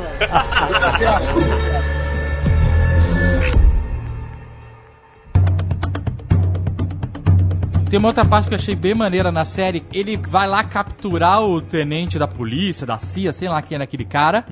Ele luta com o cara. O cara é até bom de briga. Aí ele captura o cara pra interrogar. E aí ele deixa o cara capturar ele. É muito foda. E aí leva porrada pra caralho. Esse é, É. o melhor Punisher. Quando tá apanhando que nem um desgraçado, gritando e tal. E aí o cara vai matar ele. E era um plano do Punisher, otário. Achou É. que ia me matar? Achou errado, otário. Olha aí! Exatamente, isso é, isso, é, bem- isso é maneiro também. O Punisher e o Wolverine, eles são dois personagens. Inclusive, quando eu tava aprendendo a desenhar lá nos anos 80 pra 90, o, o Greg Capullo era um cara que falava assim: eles são personagens que ficam melhor desenhados com mais fudido que eles estiverem. É, com exato. farpa na cara, com sangue, com inchaço. E esse cara, a gente tem aqui no- gravando hoje um cara que realmente tomou um tiro e sobreviveu. Então, Leonel, é real ou não é? ah, é verdade. É real, é real, cara. É real. Eu, eu- eu acho que essa tática é realmente tiro e queda. Pode usar. Olha aí, Lavelli. Ei, na cola 2x1, Rex. 2x1, 2x1. É, mas isso é legal. Né? Ele apanha bem. Ele é um cara que apanha muito bem. Ele e a noiva do Tarantino sabem apanhar, que são uma beleza. Esse cara, ele é realmente o melhor Punisher. Ele é. De pra longe. Caralho. eu é. gostava mais dele. Não, não que esteja menos melhor, não sei se é possível formar essa frase, mas na- no, De- no Demolidor, eu achava mais maneira a caracterização dele. Não tô falando de interpretação, Hum. mas de- de- o cabelo. O cabelo era cortado, tinha umas falhas. É. Como se ele mesmo cortasse o próprio cabelo de qualquer jeito, que nem um louco. né? Então é meio raspado embaixo, em cima de qualquer maneira. Tinha uns buracos malucos. E conforme ele ia apanhando, a cara dele ia ficando mais fodida, ele com mais cicatriz na cabeça, aquela. E isso tava, pra mim, cara, esse é o Punisher, sabe? Esse Punisher do Demolidor, pra mim, é o Punisher perfeito, sabe? É, exato. É tá pouco se fudendo pro penteado, pro nariz quebrado, pro cicatriz. Se eu vou levar um tiro, vai doer, foda-se. Eu matar esse cara, é o meu objetivo, sabe? É. Valeu a pena, né? só um pouquinho estranho é justamente assim, voltando a falar do conceito rapidamente, que de fato assim, é, eles colocaram como o objetivo dele descobrir quem foi que matou a família dele, se vingar, aquela coisa toda. Enquanto, uma vez que ele já foi apresentado antes, agora na série dele, o objetivo deveria ser realmente pegar os ladrões, os bandidos e matar eles. Isso que deveria ser. Punir! Punir! Por isso o justiceiro. Isso que eu tô dizendo. É, eu acho que. é, porque aí, por exemplo, aquela coisa, o cara oferece, ah, eu vou te tirar do país, você vai embora tal. O justiceiro, que a gente gostaria de ver nessa série, mas nem cogita isso. Ele É. quer ficar lá. Ele quer Exato, ficar lá pra. exato. Então, eu acho que essa deveria ser a agenda, a agenda, o objetivo, a meta do justiceiro nessa série, porque já foi apresentado ele anteriormente. Né? Então, eu acho um pouco isso. Então parece que ele. dá a impressão de que ele retrocedeu. Exatamente, exatamente. Porque, sabe por quê? Porque você para pensar, ele no Demolidor, ele tava naquele esquema de matar bandido e tal, livrar a sociedade da o cacete e tal, não sei o quê. Depois disso, ele volta pra saber o que, que aconteceu com a família dele e essa trama toda, entendeu? Essa história, tanto que no início eu fiquei assim, essa história, será que ela se passa antes do Demolidor ou depois? É, eu também achei no começo, cara, perfeito. É, e é porque tinha uma cara de origem. Ah, ele vai, ele vai construir o cara, aí depois que ele resolver esse, esse parada com o passado dele e a vingança primordial, ele vai se transformar num, num Punisher mesmo, entendeu? E que- o que a gente viu. Inclusive, eu fiquei com dúvidas sobre esse negócio dele ser dado como morto. E como é que. e- Você me lembrem aí, isso acontece no final do Demolidor? Ele é dado como morto? Cara, também não lembro. Porque no final do Demolidor ele vai com o sniper lá, com a, a, a pintura da, da caveira no peito e começa a ajudar o Demolidor a matar lá os ninjas. Ah, é E aí, em verdade. que momento ele é socialmente dado como morto? Mas tem o lance do barco. Ele é explodido no barco. Foi isso. Qual que é o nome do episódio? É o último. Ponto 380. Aqui, ó. Aqui. Castle, acho, ó. Daredevil Castle- chega, mas os homens de Blacksmith chegam e atacam o barco, e Castor escapa no caos. Sabendo que Nath sobreviveu à armadilha enviada, Chic se prepara pra luta contra ela. Isso. Tanto que a menina, a, a garota, ela fica achando que o Castle morreu quando explode o Aham. navio, o barquinho lá. Mas você você entendeu que bizarro? O cara, no final da série, ele vai e faz o, o- a caveira no, no colete dele. Ele assume o manto do Punisher, mata lá o, o general, que era um, né, o cara que era meio que responsável. Meio que ali ele corta os laços com o passado dele, teoricamente, e ele vai dar tiro em ninja, maluco. De sniper. Coisa que todo mundo sabe que é impossível. e aí, de repente, depois de dar tiro em ninja, o cara volta, aí vai trabalhar dando uma retada em obra, e aí volta todo aquele negócio do passado, e aí depois, no final, de novo, ele vai pichar de novo o colete, ou seja, criou um arco bizarro, cronologicamente aí, não é? Ah, não, então eu desisti de ser o Punisher e agora eu, agora eu sou o Punisher de novo, entendeu? Pois é. Ok, a parte me empolgou, porque, porra, finalmente, cara, porra, 11 episódios pra isso, cara, pro cara pintar. Porque, pra mim, sério, o cara tem que ter a caveira, né? Não é a questão de, de ter É. que ter o uniforme do herói, é que, é que aquilo é a identidade, ele até argumenta muito bem. O, o, o micro fala assim, cara, vão te ver de longe aí com essa porra. Aí ele, mas eu quero que eles vejam mesmo.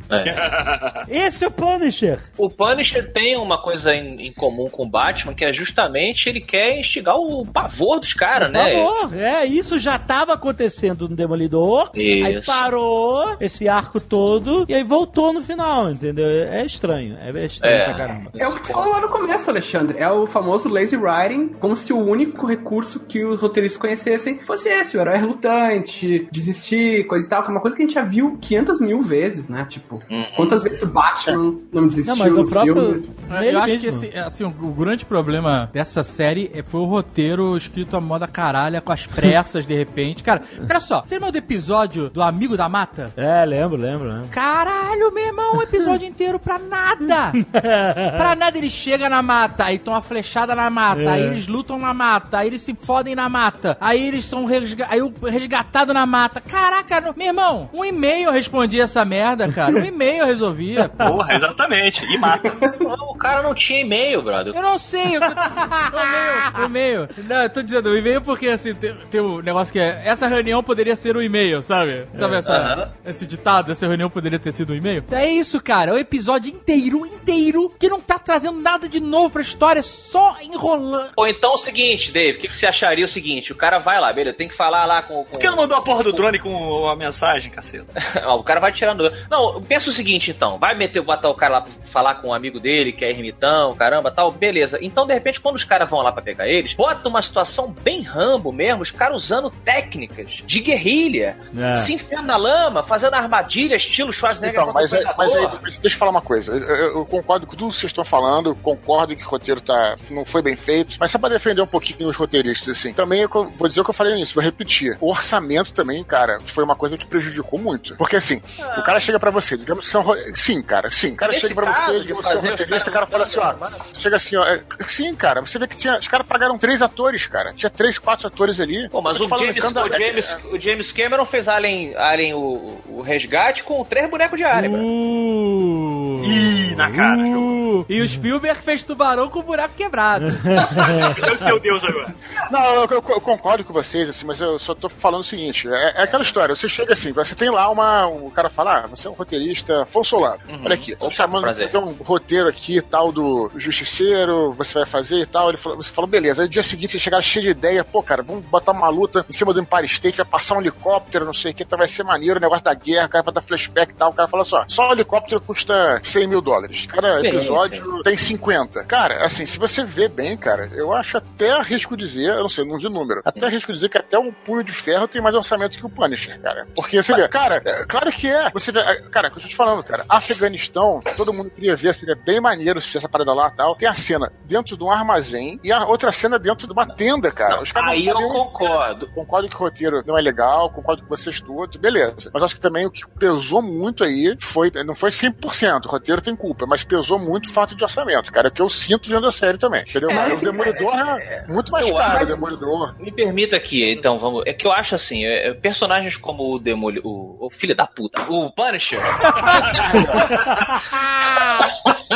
Porra, Dudu amaldiçoou todo mundo. É maldição, é maldição, cara. Eu acho que É, personagens. é o que, é o que o Gravesei vocês aí, ó. Isso. O- Personagens como o Demolidor, ao contrário. É, cara, Demolidor, de novo.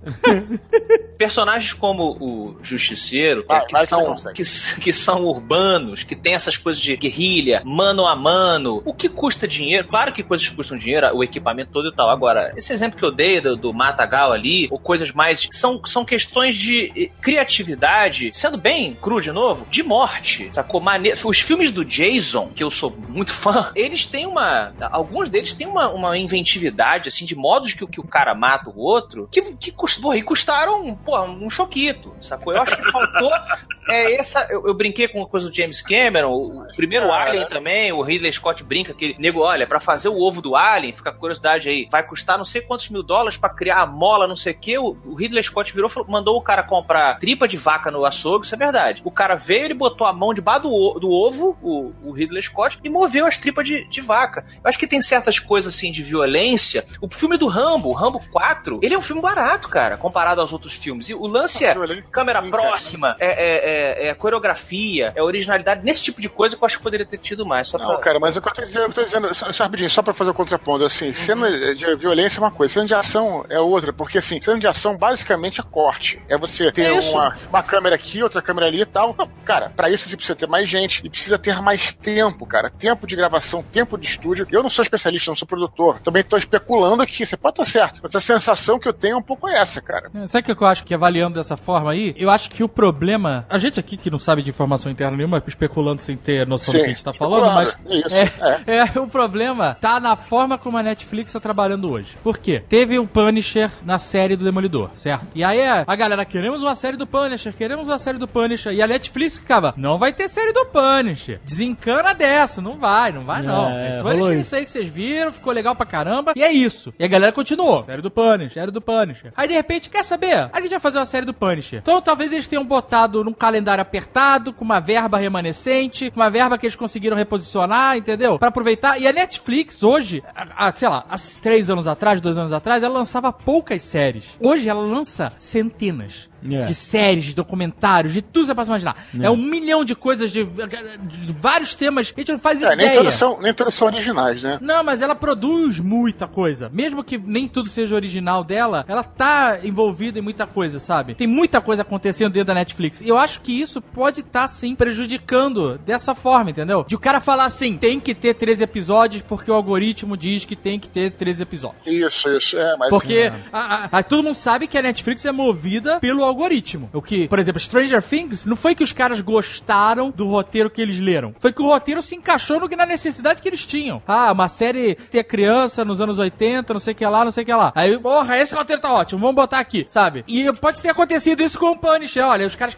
O algoritmo tá dizendo que uma série do Punisher vai funcionar, que o personagem foi muito bem, mas tem que ter 13 episódios pra segurar a galera, o watch time e não sei o que lá. Mas o custo tem que ser menor, e tem que ter preto, tem que ter mulher, tem que ter é, armas, tem que ter veterano de guerra, entendeu? Aí começa a botar um tanta coisa que, que é o que parece essa série, maluco. É uma- é aí tem o veterano isolado, tem o veterano que faz o grupo de apoio, tem o veterano que vira terrorista, white trash, tem a, a- policial mulher, tem a mãe da policial mulher bem sucedida, tem o veterano preto que ajuda os outros veteranos, aí tem, tem o, caucasiano engomadinho que. Aí tem os militares corruptos. Aí tem. é, Caraca, É tá entendendo? é. É, é- é impossível trabalhar isso, cara, de uma forma decente. Então a gente tá botando culpa no, no- no roteiro, não é no- nos roteiristas especificamente, porque às vezes eles estão tomando no cu, né? É. Eles estão com uma piroca que eles têm que enfiar em algum buraco e não estão achando esse buraco, não entra em lugar nenhum. Mas, mas o roteiro é o problema por causa da situação em que ele se encontrou, entendeu? Se o problema fosse só orçamento, ia ser muito mais barato fazer uma série passada em cidade com um mafioso que só precisa botar eles tomando cafezinho na frente do açougue. É, eu- eu acho que o orçamento ele pesa nessa série por causa das, das cobranças que, Não, só esclarecer, só esclarecer que eu não falei que o problema é o orçamento. São vários problemas, só que todos eles isolados, eles conseguem ser trabalhados, entendeu? Um orçamento curto, você faz uma série que gaste menos grana, que tenha menos episódios, que tenha menos personagens, que tenha personagem pra caralho, entendeu? Claro. Tá entendendo como parece que o orçamento, o problema do orçamento esbarra num problema maior de metas, vamos supor assim? Aham. Porque tinha muita coisa que podia ser reduzida, cara. Tinha muito personagem ali É, que whatever. Os vilões, cara, eu não consegui decorar todo mundo. Eu esqueci metade, porque era o capitão e o general e o, o cara secreto. Eu sei, é fácil, ó. Cavaco é o. Billy Russo? Coron... Hã? O Cavaco é quem? O Billy Russo? ou- Não, Kavaiaki é o cara de cabelo branco que ele matou no começo. Ah, tá. Ah, é verdade. Cavanhaque, Coronel Fetiche, Cor- Caolho. É assim que tem que decorar os nomes. Exato. Engomadinho. Engomadinho. Zé, Zé Bonitinho. Zé Bonitinho. Cujo bem bizarro, né? É, é o maneta, o caolho, o fetiche, é tudo assim, né? Desses, o mais interessante que achei foi o, foi o soldado que foi virando terrorista. Que a gente foi vendo a construção. Tava interessante porque era um plot paralelo. É, e eu é. ficava curioso. Parecia aquela série. eh, Eu ainda tô assistindo Manhunt, é Una Bomber. Não, é? sim, sim. Que ele Dona faz um Bomba. episódio e vai traçando. No Mind Hunter também tem isso, né? De, de ter uma história paralela acontecendo ao mesmo tempo que a história principal. Isso. Eu falei, porra, legal, onde que vai chegar isso? É. No final não chegou num lugar É, tão foi, foi especial. fraquinho o final. É, né? Mas estava interessante. E ela podia ser mais desenvolvida, né? Podia, podia. Enquanto a gente tava lá fazendo as speculations, eu fui atrás de dados, justamente para enriquecer a questão. A gente entendeu que é muito mais complexo do que só o orçamento, mas para ilustrar, para a gente poder pensar, por exemplo, um filme que é muito elogiado pela qualidade da, da ação e da inventividade dos combates, esse tipo de coisa, é aquele The Raid. Eu não sei como é que ele ficou em português, A Invasão, filme indonésio, tem o um, tem o dois, são muito bons. Ele, Foi ele longe, hein? é bem, não, não, mas ele, ele ficou bem popular. Inclusive o filme do Juiz Dredd, que também é um filme muito barato comparado com as outras superproduções, Qual, muito qual deles? O último. o último. é, o último, o último. O, juiz aqui. Mamãe não é a lei, eu sou a lei. O The Raid, por exemplo, custou 1 milhão e 100 mil dólares. E se vocês assistirem, a qualidade dele, nesse sentido de inventividade, de criatividade. Criatividade, claro que tem certas coisas. Olha, eu preciso do. É só fazer um duro de matar. Porra, tem que ter o helicóptero dando a volta no Nakatomi, depois tem a explosão, o cara pula no elevador. Aí realmente vai precisar de alguns milhões. Agora, num- numa questão justiceiro, de, com- de inventividade de combate, combate, ou, né, essas coisas de guerrilha, assim. Bala, irmão, é, é tropa de elite, é tiro. É, mas mesmo com tiro enche o saco. Se você ficar só pá, pá, pá, pá, É, igual é, que a polícia isso, vem aí. Os isso. caras tirando atrás do barril. Pá, aí o outro pá, pá, pá. Né? Tinha que, ser- tinha que ter umas coisas mais assim. O cara pega um pedaço de vidro e frau, na cabeça de um, explode o bagulho, pega fogo, o cara derrete. Aí, ah, isso aqui, o que, eu- que eu vou fazer com esse cara aqui, velho? Vou enfiar um sorvete no- na bunda dele. Essas coisas diferentes, assim. Concordo, entendeu? mas tipo assim, o cara é um militar preciso. Pra cena de tiroteio não tem muito que inventar. Mas quando Mas o é- justiceiro tem tempo e ele tortura os caras, ou, ou quando ele faz as paradas, o cara é criativo. Então mostra. Já tem uma história em quadrinhos que ele começa a curar um cara e ele começa assim: eu vou pegar essa solda e vou colocar nas suas costas. Ah. A princípio você vai sentir uma dormência e depois você vai sentir um frio, mas é porque isso está queimando o seu tecido e os seus nervos. Então o que vai parecer gelado pra você, na verdade, está chegando no seu osso. Ele começa a descrever o que ele vai fazer com o cara e aí o cara começa a berrar. E aí quando corta a cena, ele tá com um sorvete nas costas do cara. É na porra do filme. E o cara é contou tudo, sabe? Não, e eles pegaram isso de quadrinhos, eles pegaram isso de um, de um, de um quadrinho. É, é, legal, é. Isso é bem É, maneiro. é criativo pra caralho, porque o cara conta tudo, que ele fica com medo, cara, meu Deus. Então você vai ficar, você vai começar a sentir uma dormência. Ele dá toda uma descrição psicológica, cara, e o cara fica desesperado e conta tudo. Quando vai ver, ele pega o sorvete, enfia na boca do cara e vai embora. Sim. Mas também pra, pra não parecer que eu tô martelando aquela coisa, o que, o, o que a gente depois é, expandiu, claro que faz sentido, ó. Ah, você tem uma ideia ótima pra uma batalha aí no meio do mato, beleza, cara, mas nesse mesmo dia a gente tem que gravar a participação da fulana, a investigação da Karen, a Marrone lá falando pra caralho. Quero, ainda tem essa. Ai. Ainda tem. Ainda tem isso, cara. cara. Tem que pagar cachê de Karen Page. Ah, meu irmão! Economiza essa grana, cara.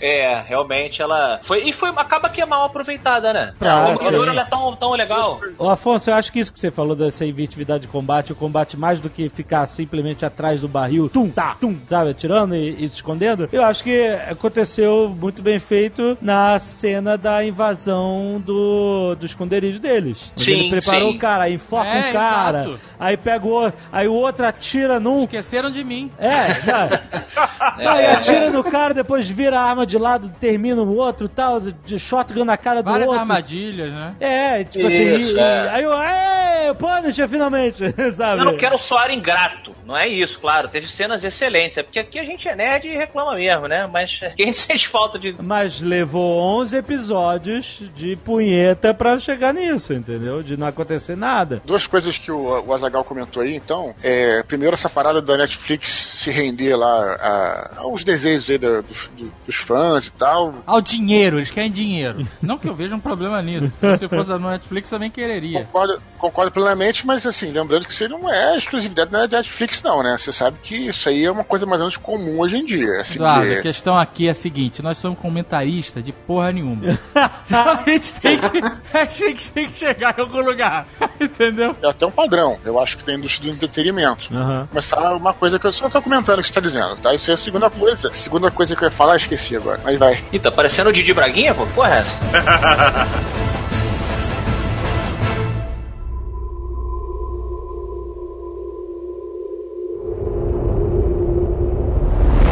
Tem um negócio que eles podiam ter explorado na série do Punisher, que eu acho que ia resolver vários problemas, cara. Ia resolver esse negócio do orçamento, ia resolver o, a própria construção dele, que é algo que o Garth Ennis faz, que é, ele põe o Punisher como se fosse, digamos, o, o homem sem nome, né, dos filmes de faroeste. É, boa. Ele apresenta uma situação complexa Isso. e o Punisher chega, cara, simplesmente como uma força da natureza. Isso eu acho uma maneira muito legal de trabalhar o personagem, porque tu dá pra ele a profundidade daquela situação, porque ele é o cara que se joga no meio de uma situação complexa e resolve, cara. Resolve daquela maneira louca, psicopata, violenta dele, mas resolve. No modelo que o Alexandre, por exemplo, sugeriu lá, que eu até brinquei do Law and Order Frank Castle, você poderia, em histórias independentes, ter um episódio, por exemplo, focado em um grupo de crianças que tá num lugar errado e vê uma situação acontecer, ou, digamos, um, dois policiais estão investigando um crime e quando chega no final a situação fica sinistra, e aí você vê o justiceiro entrando uma coisa meio Batman com a cara manchada e resolve a porra toda e tal, e vai embora como uma lenda, sacou? Um episódio independente que você veja a perspectiva das pessoas que não estão sabendo o que tá acontecendo por trás da vida do, do justiceiro, né? Isso permitiria isso, é legal. Eu já li uma história muito tempo atrás, assim, com o Batman, que era tipo os cidadãos de Gotham. E aí era sempre uma situação normal em que o Batman tinha alguma participação e ele era visto diferente por cada pessoa, como um morcego gigante, ou como uma sombra é, na noite com a capa. Porque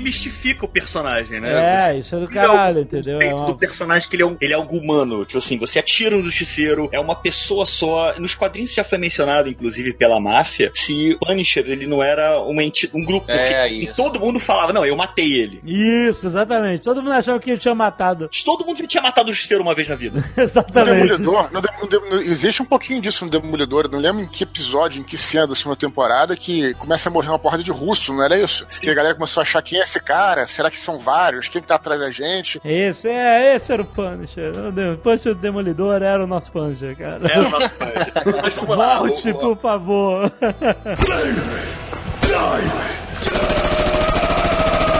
Temos que elogiar. As cenas de porrada, as cenas de tortura, são maneiras pra caralho. São, são boas, é. Podiam ser melhores? Podiam. Capitão Nascimento dá show? Tá, mas faltou ali, mas foi bom. Sabe o que é chato, cara? É que quando você pensa em. A gente que viu todas as séries da Marvel, quando a gente pensa numa cena icônica e foda do Demolidor, você vai pensar naquela porrada na cadeia que é no Demolidor. Caralho, vamos lá.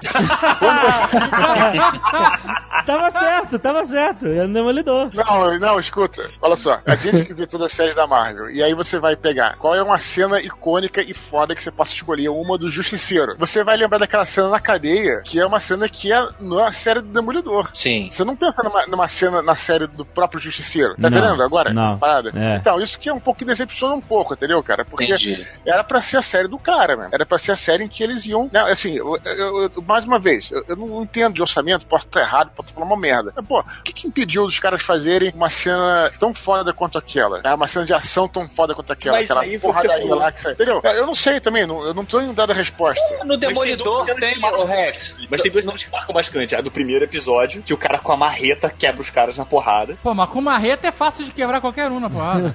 Não, e, e a cena que ele desfigura o cara todo, entendeu? Essa cena. tem cenas maneiras, cara. Eu não tô falando isso. Tô dizendo Mas acho assim, que são que- só. São só as únicas marcantes no seriado mesmo são essas. É esse era o momento pra mostrar cenas do Justiceiro fodas, entendeu? Assim. Agora, a melhor cena da série É. pra mim é aquela do. Quando ele segura, o cara se tranca no frigorífico. E aí tu pensa que o cara vai dar uma aula, uma lição de psicologia, de você não precisa fazer isso, você é melhor que eu. E ele chega e fica, vai, vai, aperta esse botão, vai, se mata, vai, explode.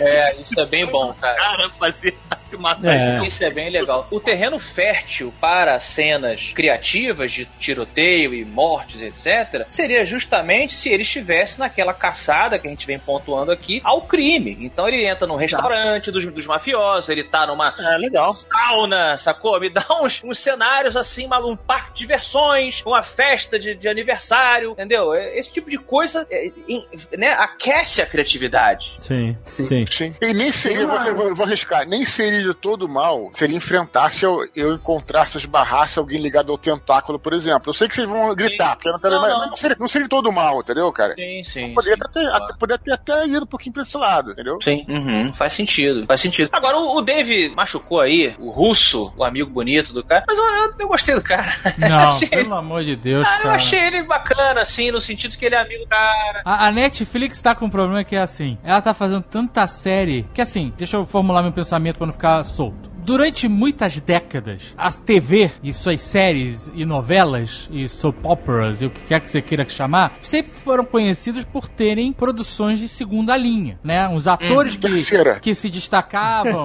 né? Grandes, grandes talentos, obras, obras renomadas, elas eram todas do cinema, É, né? é. Não tinha pra TV. Não à toa nessa transição, muitos é, atores de cinema não toparam fazer séries e se fuderam, né? É. Isso. E aí você veio com séries como Lost, que tiveram atuações maravilhosas, e depois a Netflix, que trouxe grandes nomes para suas séries e tal, numa estratégia de marketing, mas que deu corpo, né, para esse tipo de produção e tal. Mas agora a Netflix tá no momento que é tanta parada acontecendo, é tanta série, é tanta gente tendo que participar, que estão contratando qualquer um, malandro. Cara, olha, eu, não, vou- eu, não vou, eu vou guardar pro, pro, pro, pro carbono alterado, mas o carbono alterado.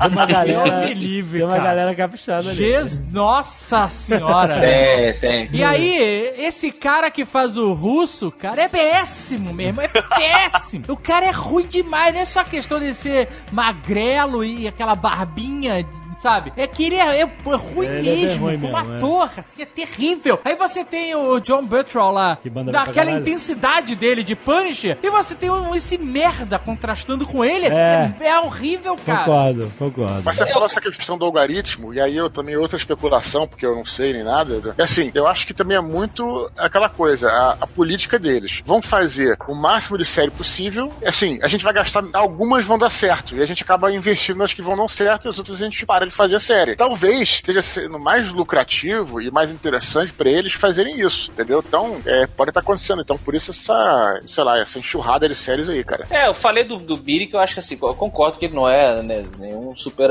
super ator, não é um cigano Igor. Mas é, é, eu, acho, eu acho o personagem interessante enquanto contraponto do, da, daquele. É, Cara, é um personagem interessante, mas o cara não entregou. uh, Todos isso. os veteranos estão ali miseráveis, estão chorando, estão fudidos de grana, né? Criticando o, o governo, caralho. E ele é o cara que, velho, eu vou sair dessa merda aqui, eu vou me dar bem, eu vou aprender. Eu achei isso bem interessante. Ah, de fato, o conceito não é ruim, mas a É. questão é como trabalhado, né? O conceito em si não- realmente não tem problema nenhum. É, e achei bacana o lance dele se aproximar da mulher, filho da puta mesmo, entendeu? E ela tá ali dormindo com o inimigo. E depois ele matar, ele matar a Tammy Gretchen, velho. Eu fiquei putaço também. Eu falei, caralho, velho, vai matar a puta. Mano. isso, isso foi até. Isso, é, total, né? Que é aquela hidden Pra- Blade ainda. pra não falar só mal, isso foi até interessante que você falou dele se aproximar lá da Madame, porque. Madame? Não, calma aí. Madame. Só porque ela tem dinheiro? Só porque a família tem dinheiro?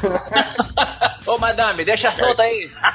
Pode chamar, pode chamar de. Aí, madame. Chamar pelo primeiro nome, que é Dina, Dinar, né? Dinar, Dina, é. Madame, é, Madame Dinar, pronto. Blush no nariz, blush no nariz. O nome dela é Madame Dinar. Olha só o contrário. É isso aí. Mas você vai falar o seguinte, porque quando ele se aproxima dela, aí você não tem revelação de que ele é um cara do mal. Então, É. de fato, parece que ela tá usando ele. Isso, E aí, eu comprei depois isso. ao contrário. Isso é interessante, isso foi uma coisa até bacana que fizeram. exato. Deram uma cagadinha no final, mas, mas a, a ideia não foi toda ruim, não. E o micro maconheiro? Todo mundo gostou? Não, cara, pra mim. Esse cara, malandro, esse cara, é, eu achei. Ele é bom, ele é bom ator, vai. Ele é bom ator. Quando ele apareceu, quando ele apareceu no começo, eu achei que ele fosse ser o vilão. Assim, não, não conheço, não conheço, só li um pouquinho de Punisher, né? Não sei se, ele, se existe ele no, na- nos quadrinhos. Existe, micro, só que como todo cara de tecnologia nos quadrinhos, ele é cadeirante. é, pode crer. Não, o micro nos Não, quadrinhos. não. cadê? Não era? É sim, cara. Pô, mas ele não levantava da cadeira, como é que não era? O micro no- no- nos quadrinhos, ele nunca foi cadeirante. Ele, ele era um cara que não tinha nenhuma necessidade especial, era um cara inteligente pra caramba. Inclusive, pra ele fingir até a morte dele, ele arrancou um dedo, um dedo dele, acho que o, o mindinho, e colocou num negócio de carro. Então ele era deficiente, pô. Não, não, não era, pô. É, E, aí, e, e, inclusive no último filme do Justiceiro, que foi o 2, que eles fizeram a continuação, que quem fez era aquele. Acho que é Wayne Knight, o ator, é o cara que faz o, Lo, o Seinfeld. Sim, é o sim. gordão. O nome do cara é Wayne Knight. Wayne Knight, isso.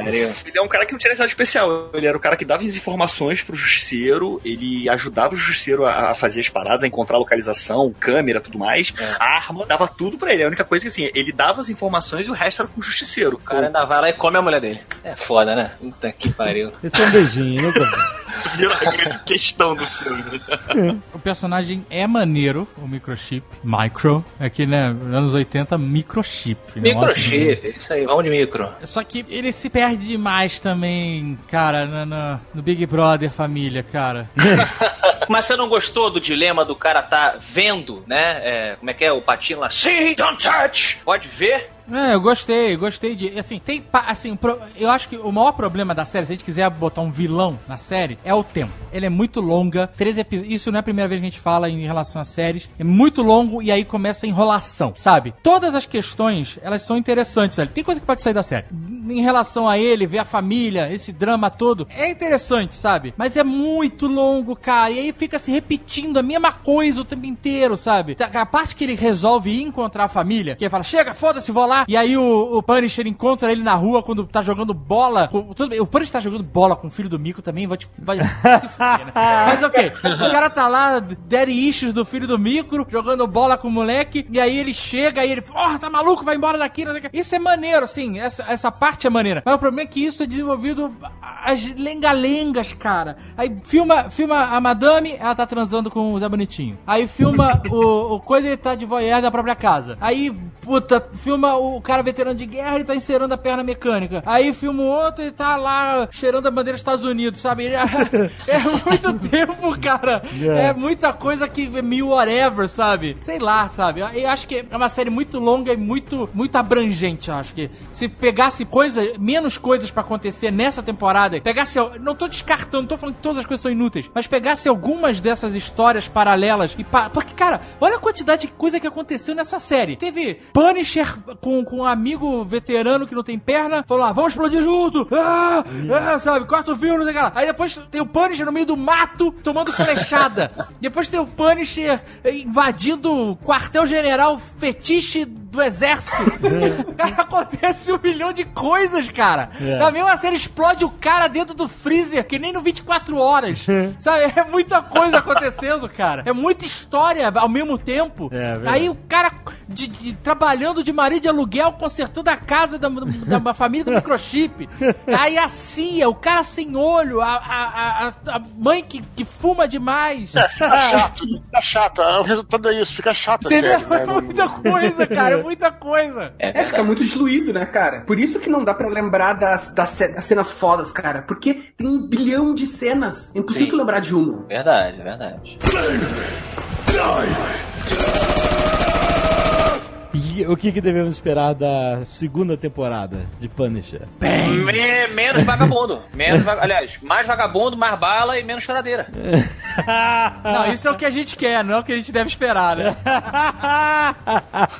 Vamos ver qual vai Eu ser o acho- próximo conflito psicológico do Frank Castle. Eu acho que vai ser mais uma história de origem, cara. Vai ser a terceira origem do Frank Castle. Nossa senhora. Ó, minha, minha sugestão aqui para a galera da Netflix, que a gente sabe que ouve. Ouvem, ouvem. Vamos dar uma sugestão. Vamos... A sugestão do, do Afonso Solano é o arco da Mamaguchi. É um bom arco, Boa, cara, boa. não é? Esse Conta é aí pra quem aquela não que é conhece. mutilada? É aquela que é mutilada? Não tem o perna. spoiler aí, é o spoiler. Mas essa mina aí, essa vovó aí, sacou? Bem legal. A família toda, um por um, os caras conseguem fazer o, porra, o cara sofrer, ralar pra caramba. Bem fodinha. Não, con- conta aí me- melhor. Ela é uma história, digamos assim, é, é clássica do, do Justiceiro, no sentido que tem uma família estruturada bem a lá Garth Ennis, o Leonel vai me ajudando aí, você tem uma, uma foi ele que escreveu, né? Acho que foi Isso.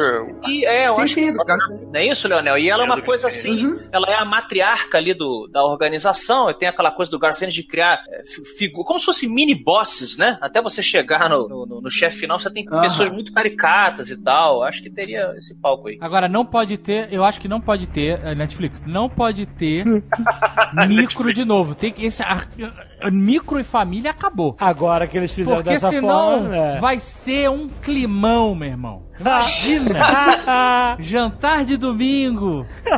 Não, esse núcleo já era. Ele, foi- ele tem que ir pra outra cidade. Vai embora. Eles não E foram, pior eles não o micro viu fora tudo, do- né? O micro viu tudo, né, você? Não, esse núcleo, vai arrastrar ele pra, pra essa lenga-lenga novelística, cara. É. Ele tem que ir pra uma, pra, pra uma história de crime. Ele tem que combater o crime. Da forma maluca dele. Mas tem, entendeu? Sim, sim. Ou então bota ele. Eu não sei se essa ideia da Mamaguchi realmente é, é boa. Essa história é, muito foda. É Mas sei legal. lá, se eles não quiserem fazer, bota ele pra lutar contra o rei Day do crime, mal. Sei lá. Pois é, mistura as coisas. Porra, esse cara é maneiro pra caramba, o rei do crime. Vanessa. Pô, manda ele caçar Vanessa. Imagina. Ah! Vai ser rei do crime atrás dele até o fim, meu irmão. Mas aí o Dudu falou uma coisa certa. O filme, ele. ou A série, quer dizer, ela erra num ponto que, tipo assim, no final da história, o Frank Castle foi o cara que meio que ajudou a quebrar tudo, é, a entregar os podres, a entregar a galera que era filha da puta, bodes expiatórios, enfim, ele entregou toda a parte corrupta da CIA. É, a galera meio que deu, tipo assim, limpou o nome dele, deu uma segunda chance, um clean slate. Ah, morreu de novo. Assim, o cara foi dado como morto. Aí pronto, de repente, caralho, Frank, Frank Castle Punisher tá vivo. Aí, ah, morreu de novo. Assim, ah, matou. Pois é, aí tipo assim, aí deram um clean slate pro cara, não, beleza, então faz o seguinte, como ele fez muito pela gente, ajudou os caras quatro, então vamos inocentar ele. Ninguém conseguia isso pro Jack Bauer. Ninguém. Aí o que acontece? A situação tem como o Eduardo falou, o cara cara, no final da história, virou um herói. O conceito dele de ser o, band, o, o vilão, né? O, o cara que tem que fazer o, o, que ninguém faz, o mal necessário, deixa de existir. O cara passou a ser, tipo assim, ah, beleza, então ele agora é o herói, a gente vamos dar uma segunda chance pra ele, Agora, segue a na segunda aí. temporada, assim, desculpa tirar eles esperando, não vai ter Mamaguchi, nem arco de Mamaguchi, nem família Gucci, porque vai ter o retalho, né? É, ele vai ser. Mas se a história for bem trabalhada, dá pra ter uma história maneira. Agora, eu já tô até vendo, porque ele, né, ele teve salvo conduto foi embora, certo? Sim. Saiu pela estrada, pediu carona na chuva, aquele negócio. Não, pior! Ele sentou no- na, na reuniãozinha e falou: tô com medo. ah, não! Você acabou de lembrar, caralho! Mataram Tipo o Punisher mesmo, cara. É tipo isso, a segunda temporada terminou de um jeito que, tipo assim, cara, Segunda temporada, tá muito louco, cara. Que, que segunda temporada? a segunda temporada do Justiceiro, quando. Não, eu não vejo motivos pra você ter uma volta do personagem, entendeu? O Rex tá muito louco. Não, agora eu entendi o que ele quis dizer. Ele, ele ele não consegue se estressar direito depois de certas horas. Mas. Não, porra, é porque eu tô falando o seguinte: a primeira temporada terminou de um jeito do Justiceiro Eu entendi. que É. você deixou o personagem sem ter o, o que seguir. Um drive. Entendeu? É uma- um drive, exatamente. Você tirou isso do cara. Dito isso, fudeu. Fudeu, Só fudeu. tem uma maneira de ter segunda temporada e a pior maneira possível. Qual? Retalho vai voltar, vai sequestrar a família do microchip, Ah. e aí o Punisher vai ter que voltar pra salvar a família porque ele é a única opção do microchip. Porque a polícia não vai dar jeito, a madame não vai ajudar ele. Cara, você acha que o retalho vai ter cara de fazer isso?